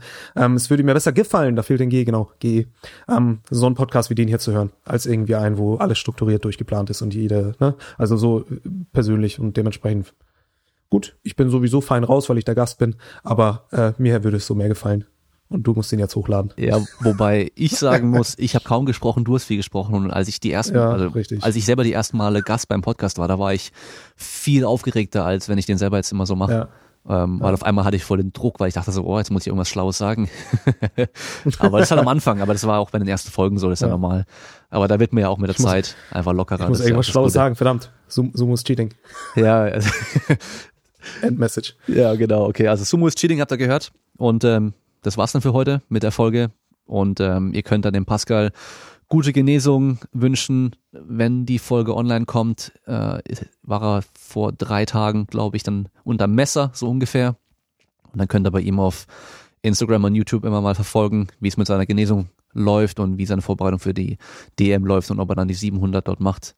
Und äh, ja, dann hören wir uns beim nächsten Mal. Ciao. Sagst du auch noch Ciao? Vielen Dank. Vielen Dank, dass ich da sein durfte. Ciao.